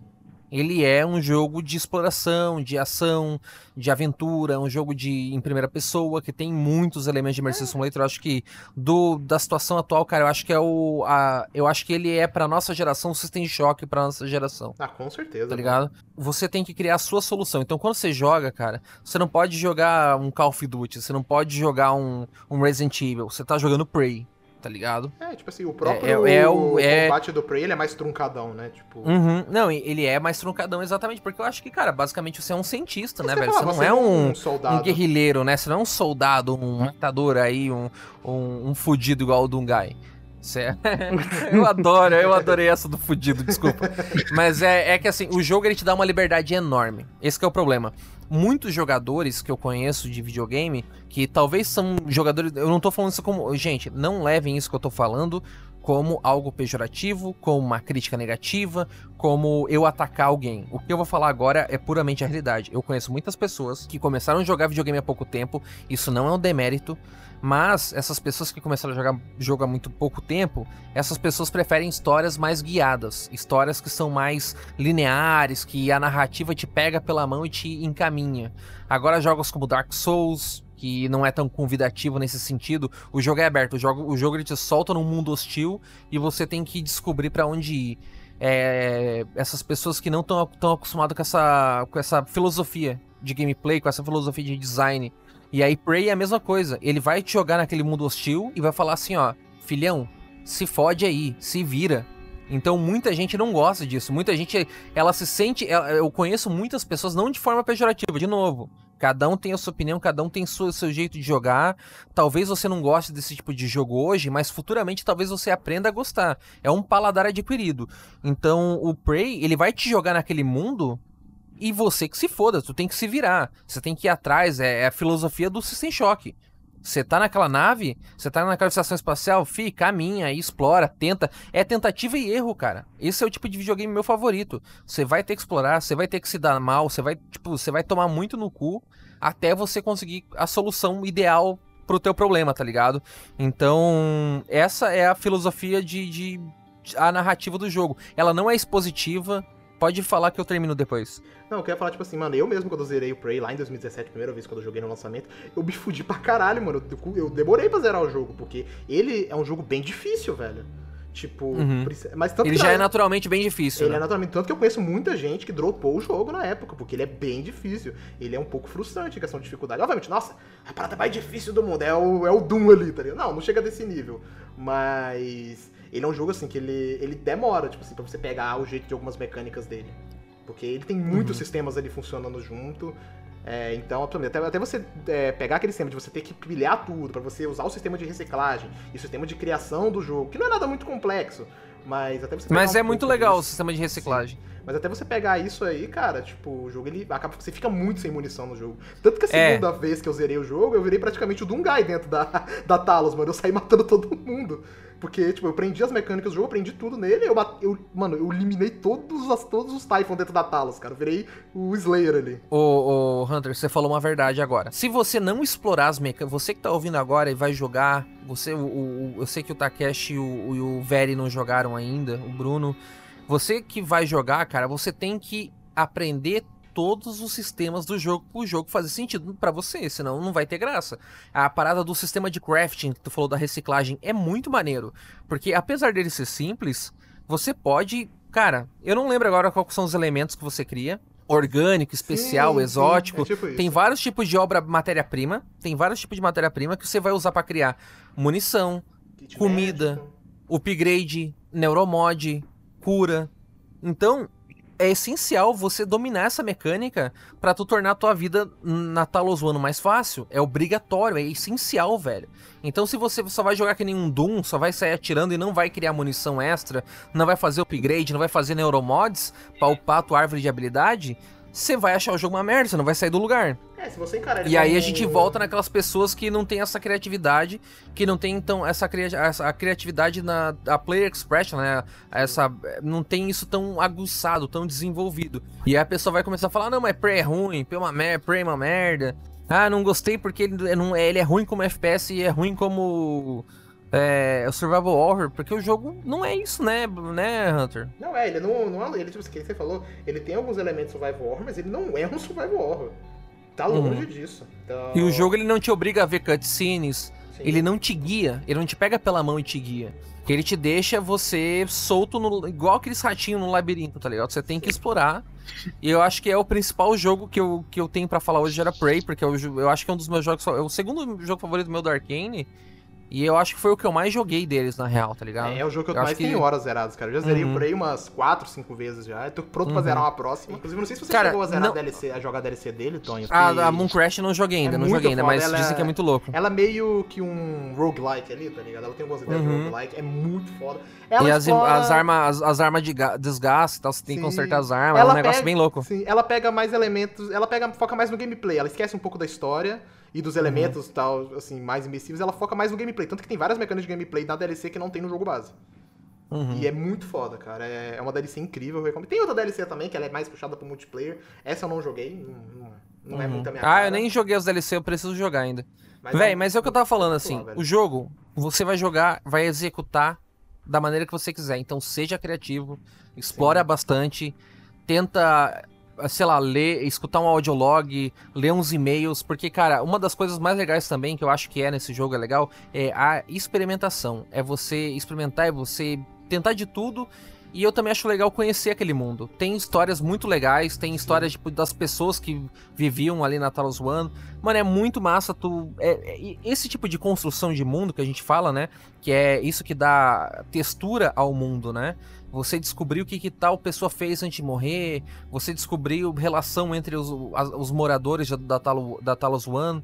É muito foda, velho. É muito foda. A construção de mundo maravilhosa também tem ali escrita do, do tem a, uma da tem ajuda do Avelone, né? Claro, a gente não pode tirar o mérito. É que quando a gente fala de Avelone, a gente fala do Avelone, né? A gente é. fala dos outros escritores. Mas tem ótimos escritores além do Avelone. Tipo, vai ter, você tem assim horas e horas incríveis para viver na Taos One, tá ligado? É só você querer, é só você ter a mente aberta. Ah, não vai ter uma cutscene super expositiva que vai ficar horas e horas, tipo Death Stranding, duas horas de cutscene te ensinando as coisas. Ah, não, mas você vai ser a princesa Beach e eu vou ser o, o Super Mario, a gente vai correr pela praia e aquela cena cringe do, do Sam correndo pela praia com a. Essa cena é cringe, cara. Nossa. Com a Amélie. Ah, e o meu nome é Amélie, sabe por quê? Porque Amy é alma em francês e lá e é mentira. E a alma mentira e América. Amy lá e a. Ah, América lá. Que... É, mano, mano, mano, mano. Ah, eu sou frágil, mas não sou. Eu sou fragile, mas não sou frágil. Gente, esquece essas pouco paradas positivas. Prey é uma parada que não vai ter cutscene, não vai te prender, não vai ter esse sentido de, de te, te obrigar a ver uma, uma set piece maravilhosa que nem Uncharted, não. É, o jogo é. Ele vai te soltar naquele labirinto e já era. Tu se vira. E eu acho que é isso, essa união de tudo que a gente conversou aqui até agora. Eu acho que Prey foi o jogo que a gente mais falou, né? Sim, nossa, com certeza. Então, eu acho que toda essa união que a gente falou aqui é o que torna esse jogo incrível. Um dos melhores jogos da geração. E é um. É o System Shock da nossa geração esse jogo, cara. É incrível. Certeza, é um jogo assim né? que eu sou apaixonado. Não joguei as DLC ainda, eu só fiquei vidrado pô, no jogo base pô, desde o lançamento. De, de vontade e... de jogar. É muito Oi? Bom, Tem que jogar, cara. Você tem que jogar, Bruno. O Moon Crash parece legal, cara. O Moon, o Moon Crash eu quero jogar, parece legal. É foda, é, então, eu, eu ouvi dizer que o Moon Crash ele é meio que um, um, um roguelike, tá ligado? Só que eu não. Uhum. É, ele é. Ele, eu ouvi falar que ele é meio roguelike mesmo. E saindo um pouco do Prey, né, que a gente falou pra caramba, foi o jogo que a gente mais falou hoje. E indo pra até então, como eu falei, assim, o Prey ele foi o último jogo, jogo mesmo da Arkane. Mas eles Nossa, tiveram um outro projeto, que ele é uma standalone, uma DLC standalone do Dishonored 2, que é o ah, Dishonored Death of the Outsider. Que ela não tá joguei, isso eu não joguei. Que ela é pra meio que encerrar aí toda a história que começou lá no Dishonored 1. Sim, e sim. como o nome é. indica, né? A gente tá indo atrás para poder matar o Outsider, ou o Estranho, é. né? Se você jogou em português, que sim. é essa entidade que dá os poderes pro Corvo e pra Emily, né? Pro Corvo no primeiro jogo e pra Emily no segundo. Assim, no jogo você controla um das personagens que você conhece no Dishonored 2, que é a Billy Lurk, né? Que é aquela capitã daquele barco onde a gente passa. E como o nome indica, a gente tá indo pra poder matar o Estranho, né? Que é essa entidade, esse deus, o que dá os poderes aí pros personagens. E, velho, pra mim, ele tem uma das fases, esse jogo ele tem uma das fases mais criativas, uma das melhores fases que eu já vi na história dos jogos. Que o Bruno vai concordar comigo, que é a fase do banco. Ela, de criatividade, ela lembra muito aquela fase onde você fica alternando entre os tempos no Dishonored 2.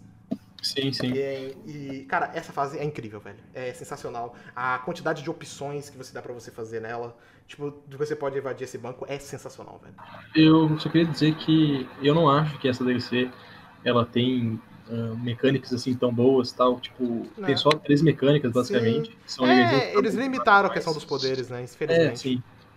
Uh, me parece assim que foi mais um, negócio mesmo para dar um fim assim justo, né? Aqui eu achei um, um, um, fim bem bom e etc. Assim que basicamente tipo independente da tua escolha, tá ligado? Uh, dá para ver tipo se fizer o final não letal entre aspas, o final letal. Uh, meio que não tem mais motivo para continuar aquela história ali, tá ligado? Né? É, a história Óbvio, de... Não, tem uma...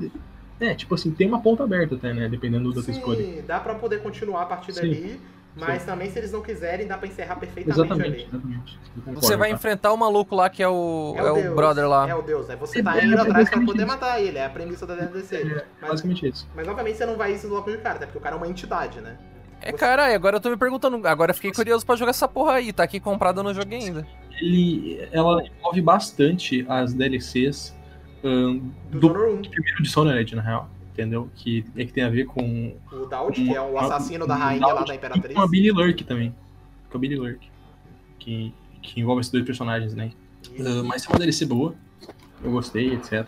Mesmo como eu disse antes não tem tanta inovação mecânica, etc. Só que em compensação tem, tem fases muito boas, né? Como a do banco, que o Hunter citou ali. Eu acho, e eu acho que é um fim bom até, Sim, assim. Concordo. É, eu tenho algumas críticas a essa DLC.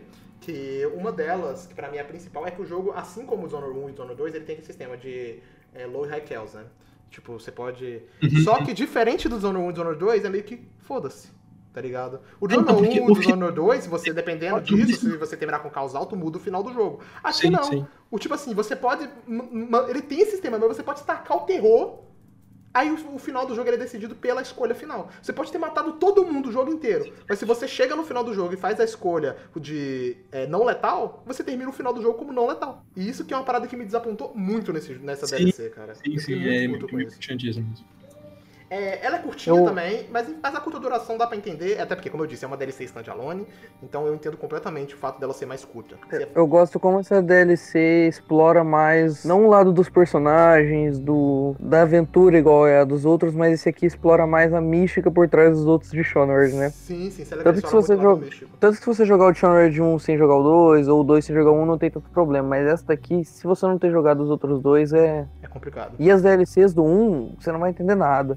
É uma DLC que trabalha bastante com o que foi apresentado nos jogos previamente. E para mim ela fecha muito bem o jogo, é, fora essa questão aí do high low chows, igual você falou.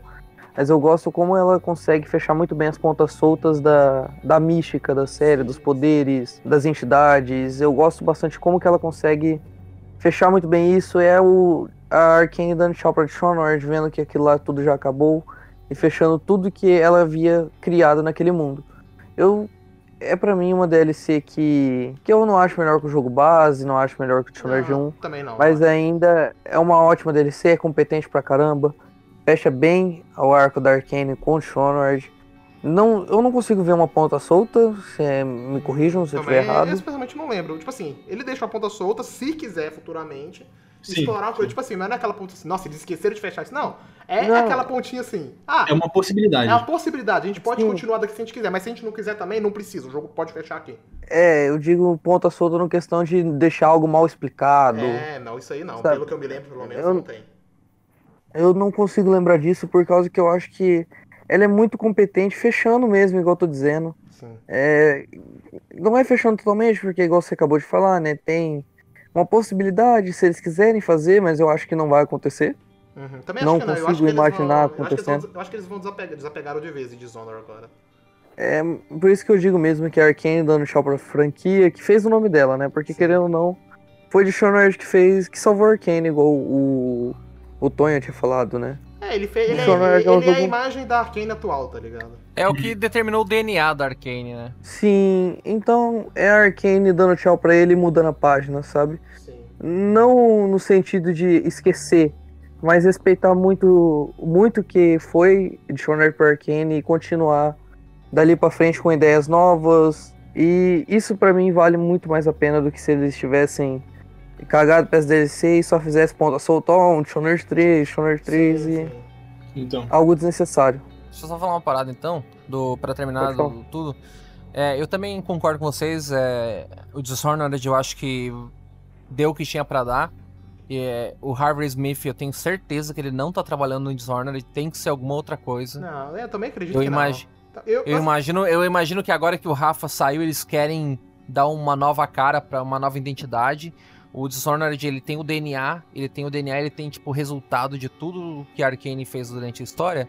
E dias atuais da Arkane, eu só queria deixar registrado que o Harvard, o Harvey Smith tá trabalhando no Texas, o Colantônio, ele é, ele fundou a própria empresa, está fazendo lá o jogo indie, está cuidando da família. Ele achou que a vida da, na Arkane se tornou algo muito corporativo, e daí ele meio que não queria mais lidar com aquele estresse do dia a dia, meio que ele merece, né? Gente, é que assim, o cara já fez tudo, né? O cara criou Arkane, o cara tem uma baita história de superação, né? Desde uma empresa pequenininha até agora, basicamente o cara criou o, o, farol, que a gente disse o que é o farol dos Immersive Simulator atual, entendeu? Então, tipo... Um negócio muito lindo que eu acho dessa questão do Rafael Colantoni, que tipo, segundo ele mesmo, tá ligado?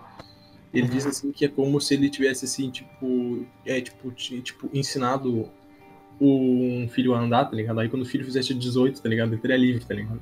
Uhum. Porque justamente quando o Arkane fez 18 anos, né, de existência, se não me engano, que foi quando ele saiu. É, foi em 2017, né? Foi fundado em 99, é. exatamente isso. Uhum. Muito é interessante esse conceito, ele, tipo, ele sentiu aquele dever cumprido, tá ligado? Sim. Uhum. E basicamente isso nos leva atualmente à situação do Arcane, né? Porque vai lembrar que depois do, do Zone, do Death of the Outsider e até o Deathloop, eles não ficaram exatamente parados, né? Eles fizeram outros projetos. É aquela parada ajudando. Eles ajudaram lá a Machine Games no Young Blood, eles ajudaram lá no Cyber Pilot também, que é o Wolfenstein de VR, eles ajudaram no Fallout 76 em algumas coisas. Então eles ajudaram as equipes da Bethesda, mas não tinha um projeto que era deles, né? Eu acho que o que mais ficaram envolvidos nisso tudo foi Young Blood, que eles ajudaram principalmente da parte de level design, que é a melhor coisa do jogo inteiro ali. é, agora a gente fica onde eles estão atualmente, né? Que é no Deathloop, e vale é interessante citar, quase travou o Nintendo aqui, que é impossível todo ninguém saber disso, né? Que atualmente a Arkane é uma empresa da Microsoft, né? Já que a Microsoft comprou os Zenimax. Mas... E, cara, cara, é incrível o que, que aconteceu com a Arkane, né? Tipo assim, que ele saiu de todos aqueles projetos cancelados dele, toda aquela situação, eles quase falindo, quase tendo que fechar as portas para serem comprados pelas Zenimax e agora eles estão no, no berço de uma empresa, tipo, gigantesca. E se realmente a Microsoft ela colocar a barra Xbox ali com o Phil Spencer, colocar em vigor as paradas que eles estão falando e prometendo, basicamente eu acho que é o melhor cenário possível para Arkane, tá ligado? Porque eles vão poder fazer os jogos que eles sempre quiseram fazer, tendo o melhor suporte possível, sem se preocupar tanto com aquela parada do monetário, tá ligado?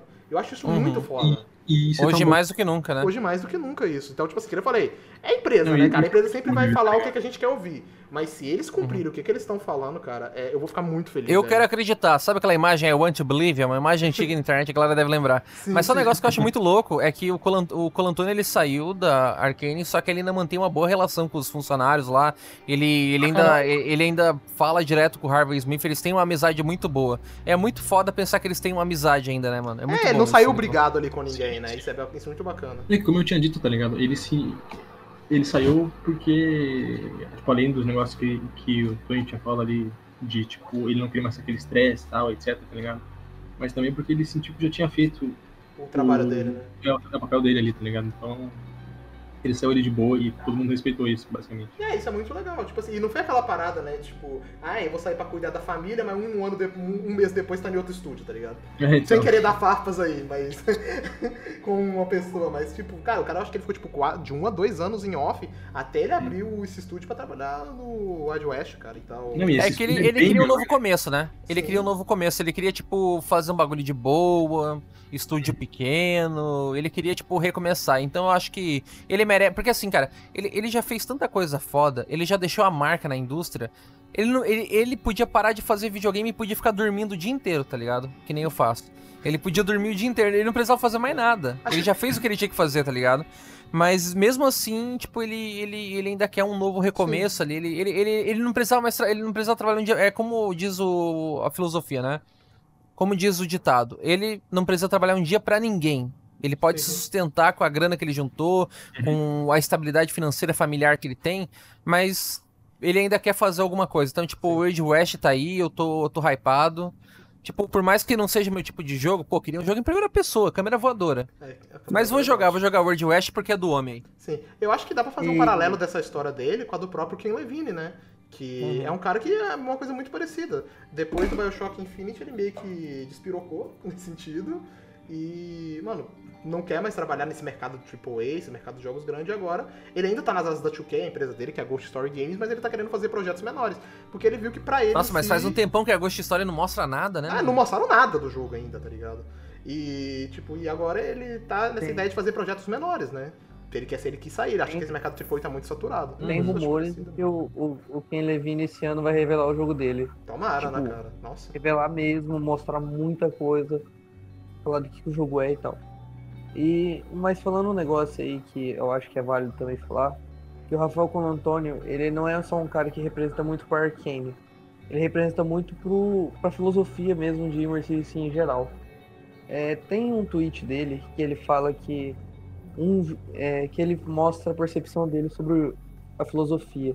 Aí ele fala que o, o Wild West pode ser considerado um porque ele acredita que não está diretamente ligado ao jogo sem primeira pessoa e que focar em coisas tipo ambientação, player expression, etc. é mais importante do que a câmera em si.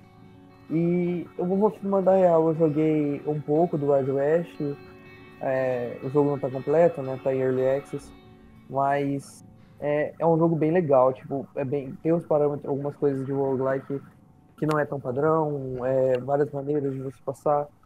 Eu, eu senti bastante de uma parada mais focada em ambientação, é um, é um roguelike diferente. É, se você jogar, tipo, sei lá, 10, 15 minutos dele, você já vai perceber isso rapidamente.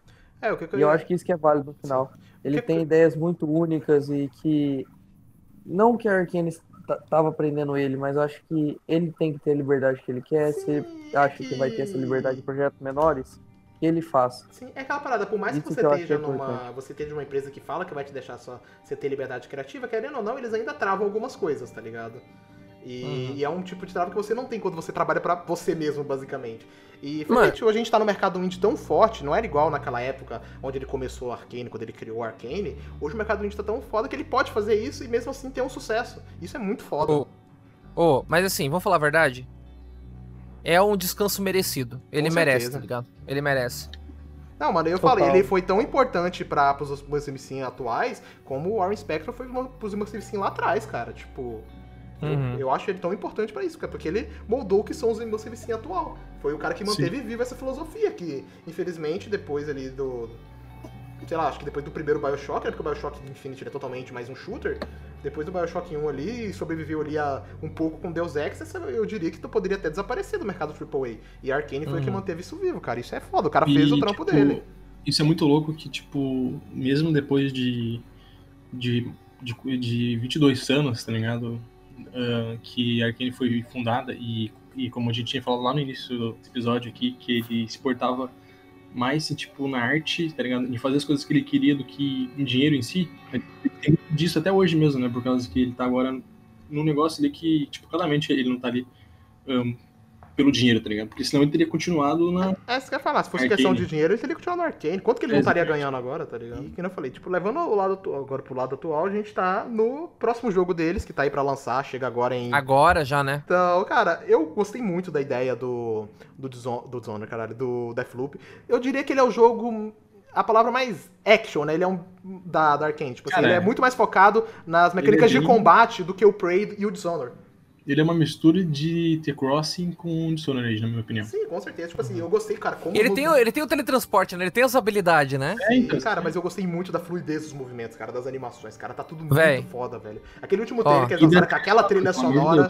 Meu Deus, do céu, cara. Aquela Ó, trilha sonora, ô, oh, trilha sonora tá incrível e direção de arte, cara, os personagens, os inimigos, aquelas máscaras que eles usam. Mano, ó, parece uma meio. Não sei se é. Parece aquela, aquelas artes mais anos 50, mais anos 60. Muito sim, maneiro, sim, muito é maneiro. Muito foda, cara. Muito maneiro. O design do jogo tá, tá incrível. Sim. Mano, é da hora, tipo assim, você vê algum. Assim, ó, em Dishonored, né? tem outra sessão do gameplay que o cara pega uma garrafa lá, ele joga na cabeça dos inimigos, os inimigos ficam todos norteados, ele chega e, tipo, só dá um golpe no inimigo, o inimigo voa longe, cara. Tipo, é muito foda. Cara, tomara, tomara que tomara que Deathloop seja revolucionário na questão de gameplay, no sentido de, velho, eu sinto falta de um jogo, por exemplo, eu vou te dar um exemplo para vocês. Tem um jogo bem desconhecido que com certeza a galera que tá estudando agora não conhece, talvez só o Linoano, salve aí pro Lino, ele conhece. Ele é o jogo chamado é o jogo chamado Maximum Action. É um jogo não da conheço, New Blood Interactive.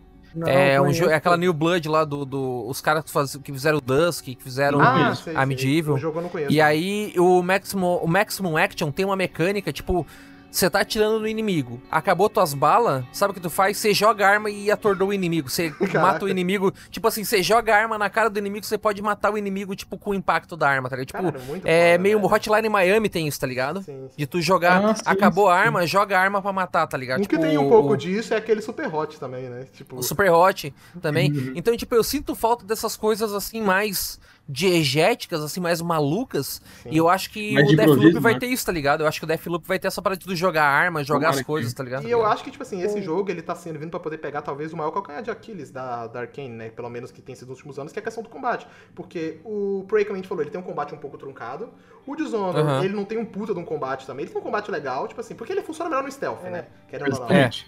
E, mas eu acho que o Deathloop, pelo contrário, tipo assim, mano, é um gameplay, um gameplay ali delicioso, velho. Parece ser muito fluido. Tô torcendo aí pra que seja um jogão aí, tô, tô hypado. Vocês chegaram a ver quais são as inspirações principais pro Deathloop? Não, não vi. Ou vocês não chegaram a ver essa entrevista?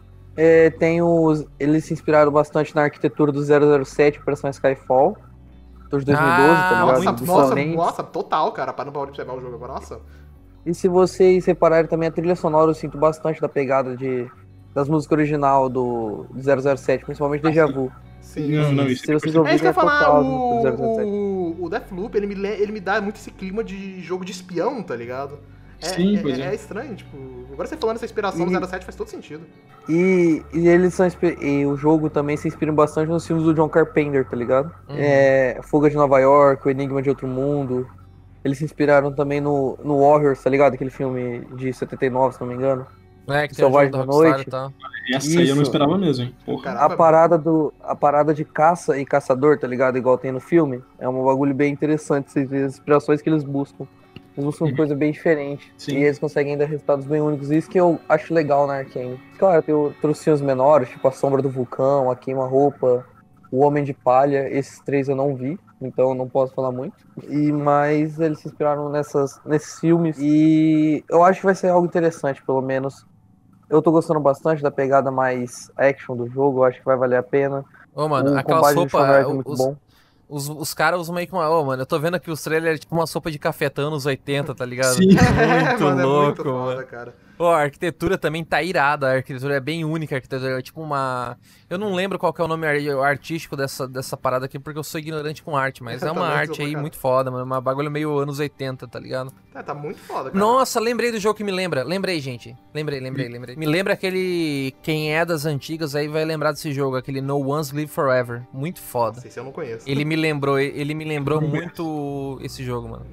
Ó, galera que não conhece o jogo aí, é um exclusivo de PC, que hoje ele é. Como se fala quando é software morto? É tipo abandon, abandonware. É. Ele é um abandonware. abandonware. E você pode baixar ele piratinha sem peso na consciência. No Once, Live Forever. É um jogo de. O 007 também é de. Como se fala? Espião. Muito louco, mano. Muito louco. Esse jogo é muito louco. Assim, velho, eu fico, fico triste aí pelo, pela galera. A gente vê no Twitter, né? A galera se desfazendo do jogo, porque, velho, tudo que a gente falou aqui no podcast, a história do Arkane, velho, os caras são incríveis, velho. Esses caras merecem mais sim, respeito, sim. tá ligado? E eles querem falar que, mano, Deathloop vai ser. Ó, vou, vou cravar aqui, ó. Agora, a galera que tá escutando, a galera aqui do chat aqui, mano, Deathloop vai ser Kino. Não, mano, esse jogo vai surpreender muita gente ainda, tu vai ver, Hunter. Muita gente vai morder a língua. É. E tipo assim, o que é foda é que ao mesmo tempo que o jogo, ele. Por ele ser exclusivo, a galera do Xbox pode ser querer, querer sacanear o jogo. Só que como ele vai. Microsoft comprou a empresa. Então pode ser que agora a galera do, do PlayStation queira zoar o jogo. É bizarro. É, é, é. é. Eu acho que esse contrato é a maior furada, mano. A Microsoft tinha que chegar, mano, com, com uns matadores de aluguel, chegar na Sony e falar: não vai ter contrato porra nenhuma. Foda-se essa merda. É tudo nosso, nada deles. Estourado. É tudo nosso. É, foguete não tem ré, padrinho. Vamos dos estourados, já era. Chegar lá e azucrinar, 10 dias pro jogo lançar. Tinha que fazer isso 10 dias antes do jogo lançar e falar. É, não vai ser exclusivo do Play. Ato do World Nunca Building. vai sair pro Play. Não vai sair pro Play, agora é exclusivo. Então, eu acho que é isso aí, gente. A gente falou muito da Arkane, desejou um pouco do nosso amor sobre a empresa. Fica aí, a maioria dos jogos deles estão no Game Pass, Dishonored 1, é, o Prey, logo logo deve entrar o Dishonored... Não, Dishonored 2 já tá, né? Falta só o Death of the Outsider. Então, joguem, velho. Os jogos deles são maravilhosos. É, fica aí a minha carta de amor, Arkane. Você é uma das melhores desenvolvedoras que existem. É definitivamente uma das desenvolvedoras já criadas. Então. Uma das já criadas, né? É, uma das desenvolvedoras já criadas. Então, eu acho que é isso aí, gente. Arkane entra na minha casa e como o cu da minha família. Não, tô brincando. é... Num mundo que a gente vive hoje em dia, galera, de videogames aí AAA, blockbusters, é... com pouquíssima margem para erros, né? É... Jogos engessados, como se eles fossem feitos no molde, né? Sabe aquele molde que a gente tem para fazer o mesmo produto em, alta, em grande escala? É, é, a gente vê tantos jogos AAA aí decepcionando, né? Até a gente comentou aqui em off, né, Hunter? É, quantos jogos que a gente não tem que decepcionam, né? Sim, pra caralho, velho. É, todo ano, todo ano a gente tem um Cyberpunk, né? É, todo, é, todo é... ano a gente tem um Cyberpunk, um, um Daikatana, a gente tem um, um Enten, né? É não, é o pior, cara, desde o início da geração, cara, você pega, não passa um ano que eu acho que não teve um jogo que decepcionou todo mundo, cara, é bizarro isso. E a gente vê esses jogos estão sempre naquele mesmo molde, naquela mesma filosofia de, de, de, de design, e jogos que seguem esses padrões que estão replicados ao ao excesso, ao que são replicados, cara, assim, à exaustão, né? E a gente tem que dar muito valor para estúdios que pensam fora da caixa, que fazem trabalhos fora da curva. Então, eu, eu acho que o mercado AAA, né, tirando o indie, o mercado indie aí, que é maravilhoso, que é, um, é o único mercado aí, é que ainda traz inovação para a indústria do videogame, mas beleza é, num mundo de AAA que é tão engessado, tá ligado? É tão enviesado. E aí a galera, quando aparece alguma coisa diferente, a galera acha ruim. Acharam Death Stranding ruim, acharam o Prey ruim. Então aparece uma coisinha diferente, a galera reclama. Então, mano, eu vou te falar, o gamer, ele tá muito mal acostumado. Essa é a grande é, verdade. Primeira coisa, eu, eu, eu, não gosto de, de gamer. Não gosto. Se você que tá escutando é gamer, cara, eu vou te avacalhar. Não, tô brincando, falando sério agora. Eu acho que o gamer, cara, ele tá muito enviesado, ele tá muito engessado. Principalmente o gamer que só joga AAA, né? Que joga muito no console e acha que os gráficos têm que ser realistas estourando. Eu falo, velho, a indústria indie aí tem várias coisas fodas. A indústria Double A. Eu acho que a indústria indie ainda é uma das poucas que ainda traz inovação ainda para o cenário dos videogames, cara. E a Arkane, por mais que hoje elas tenham orçamento AAA, eu acho que a Arkane é uma daquelas poucas desenvolvedoras que a gente tem que valorizar, porque eles pensam fora da caixa e, ele, e eles fazem esses projetos malucos, né, esses projetos estranhos, que são difíceis de vender. Mano, é uma, uma empresa AAA que teve a cara de pau de fazer um jogo, né, a DLC no caso, do Prey, tipo, uma empresa AAA fazendo roguelike, tá ligado? É tipo isso. Não é comum hoje em dia isso. Antigamente era comum. O roguelike veio do Japão e tal, era, era comum, era, uma, era um artifício praticado aí por, por outros jogos, mas isso nos anos 90. Hoje em dia é um bagulho muito ocidental, né, o roguelike. Então, você vê alguma empresa AAA tendo coragem de fazer um roguelike? Não tem, porra. Igual o Moon Crash. O Moon Crash, aí, porra, uma das DLC já feita, né? Uma DLC já feita. O que eu ia falar, tipo assim, que a Arkane, ela é uma empresa AAA, mas em parte ela tem aquela alma de empresa AA, empresa indie, né? E eu acho que isso é muito legal Uhum. a parte dela. Que nem você falou, ela se arrisca, arrisca bastante e eu Essa espero que ela continue se de fazer- arriscando, velho. Esse bagulho de fazer jogo estranho, né? Sim, e em parte, Diferenciado. Assim, nessa, então, só pra encerrar esse assunto, eu acho que talvez o local onde que a gente falou, o, o jeito que ela tá agora atualmente, eu acho que é o melhor. Muita gente critica essa coisa e tal, da Microsoft lançar os jogos Day One dela no Game Pass, mas eu acho que isso pra Arkane pode fazer muito bem, velho. Tipo, Uhum. eles podem experimentar essas ideias malucas dele e não precisa se preocupar tanto em questão de venda dos jogos. Tipo, Uhum. porque o que importa nesse sentido é quantos assinantes esse tipo de jogo pode trazer. E querendo ou não, por mais que ele não seja aquele tipo de tipo AAA padrão que chama a atenção da galera no geral na indústria, mesmo assim ele vai atrair um número de assinantes. Eu acho que é o melhor lugar onde a Arkane poderia estar, é hoje- onde ela tá hoje em dia, tá ligado? E, mano, eu fico muito feliz com isso e o futuro dela é extremamente promissor. E, cara, que todo, qualquer projetinho deles, que eles pelo menos tiver uma mão deles, eu sempre vou ficar de olho. Igual, sei lá, apesar de que não foi um bom jogo, mas o Wolfenstein Youngblood, eu só fiquei muito animado porque eles tinham a mãozinha ali, cara. É, eles fizeram só o level design, né? Se você achou o jogo ruim, é culpa da Machine Games culpa e da culpa da, Games. Bethesda. Não é culpa É culpa da Bethesda, porque a Bethesda. É porque. Não, não é nem culpa da Bethesda, mas é que eles queriam fazer uma parada tipo um spin-off, né? Diferente. Sim, sim. Então, fãs de Wolfenstein não se preocupem. O Wolfenstein 3 vai ser full single player, focado na campanha, Sim, Mecha sim. Hitler. E tranquilos. Então, eu acho que é isso aí. Nossa carta de amor Arkane fica aí. Deixa eu falar um bagulho aqui agora. Pode falar. Ó, primeiramente, muito obrigado pelo convite. É. Shima e Veri, aí o Takeshi aí que foi dormir, o Hunter. Muito obrigado pelo convite aí, valeu mesmo, tamo junto. agradece, cara, por ter falado. E foi muito legal participar aí, porque eu queria muito falar da. Eu já, já, já queria falar da Arkane, porque eu ainda pretendo fazer um episódio de 10 horas aí falando de toda a história do Mercedes Simulator, tudo, tudo. Eu vou jogar todos os Mercedes Simulator da história pra, pra fazer um episódio lá no Memória Random. Mas então eu já queria muito falar da Arkane. Então esse, essa, esse convite serviu muito bem. Porque eu tô aqui com amigos incríveis, que são vocês, e também pude estudar também já material pro, pro podcast. E agradecer muito aí, mano, pelas palavras aí, valeu. Que você aí curte o nosso trampo aí, eu também curto o trampo de vocês. É, é como se fala, recíproco, né? É, o amor é recíproco, não se preocupa, é o amor correspondido. O Shima é muito gente boa, gosto muito dele, valeu, Shima. É, Não vou muito com a cara aí a Survive mundo. Games aí, só fumando verdinho. O Veri também é gente boa pra caramba. tá sempre lá no servidor lá do Memória Randa avacalhando. E o Hunter aí, eu vejo tuas lives também, Hunter, tu é gente boa pra caramba. Continua aí fazendo tuas paradas aí que tu é foda, tu é gente boa demais. Tamo junto, você é um cara muito do bem. Deus abençoe vocês aí. Pode falar, Hunter, que eu quero É, fazer propaganda ainda. É, então, eu ia fazer exatamente isso. Eu ia falar pra galera não esquecer de ir lá no Memória Random pra acompanhar mais do seu Ô. trabalho. É, os links, pra quem tá assistindo no YouTube, né? Que eu sei que tem uma galera que assiste no YouTube, vai estar tudo aí na descrição, tanto as nossas redes sociais, e vai ter as do Tony também. Vai lá, assiste o Memória Random, tem as, tem as lives deles e tem também pra você poder ouvir o podcast na porrada de plataforma, vai estar tudo aí. Apesar Eu vou falar que- pra galera assim. É assim, galera. A gente lá no Memória Random, a gente se chama Memória Random, com M, o RAM ali. O, com letra M ali no RAM, do Random. É, o nosso podcast Memória Random. A gente tá disponível em todas as plataformas de podcasts e agregadores. A gente tem servidor no Discord, a gente tem canal na Twitch TV. Então, se você quiser ficar por dentro de tudo que acontece no Memória Random, quiser conhecer mais o nosso trabalho, se você gostou desse nosso papo aqui, que não levem a sério as besteiras que a gente fala também, que é, é um papo mais descontraído. E às vezes eu posso ter falado uma besteira que, que talvez pareça que eu tô atacando alguém. Não tô atacando ninguém, eu sou um cara do bem, eu sou da paz. Então, se você quiser conhecer o nosso trampo, é twitter.com/barra random podcast com M. Lá você vai ficar por dentro de todas as novidades do Memória Random.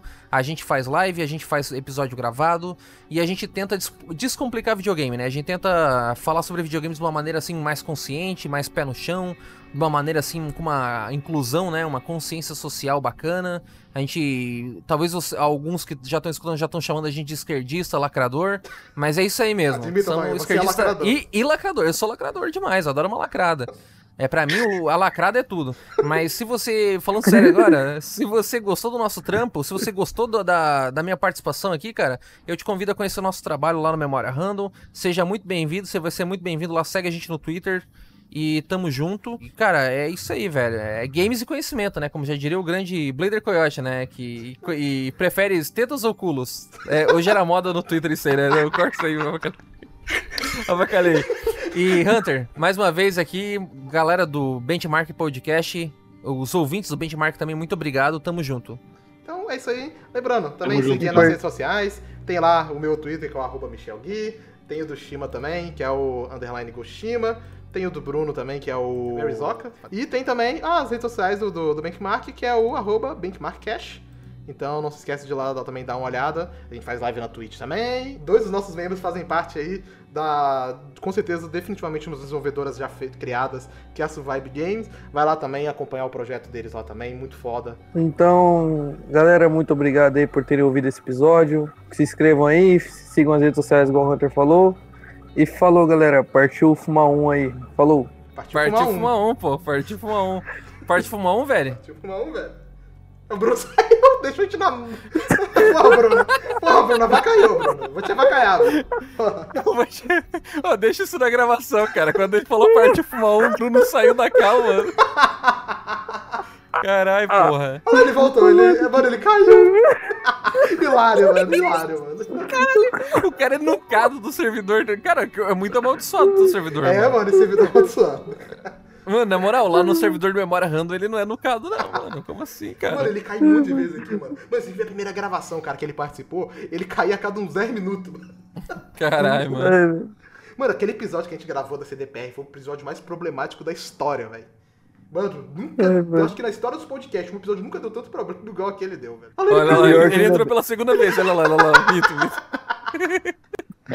ainda, bem que, ainda bem que ele caiu, mano. Ele não gosta que eu fico falando dos bagulho de fumar, ele fica puto. Partiu fumar um, velho? Partiu. Por que, que tu não gosta de fumar um, velho? Fala pra nós. Não vou falar nada, velho. então é isso aí, gente. Até uma próxima. A última vez gente... que fui falar, eu quero distribuidor aqui. A gente se vê no próximo episódio do Benchmark. Até mais. Falou, galera. Falou. Falou, falou.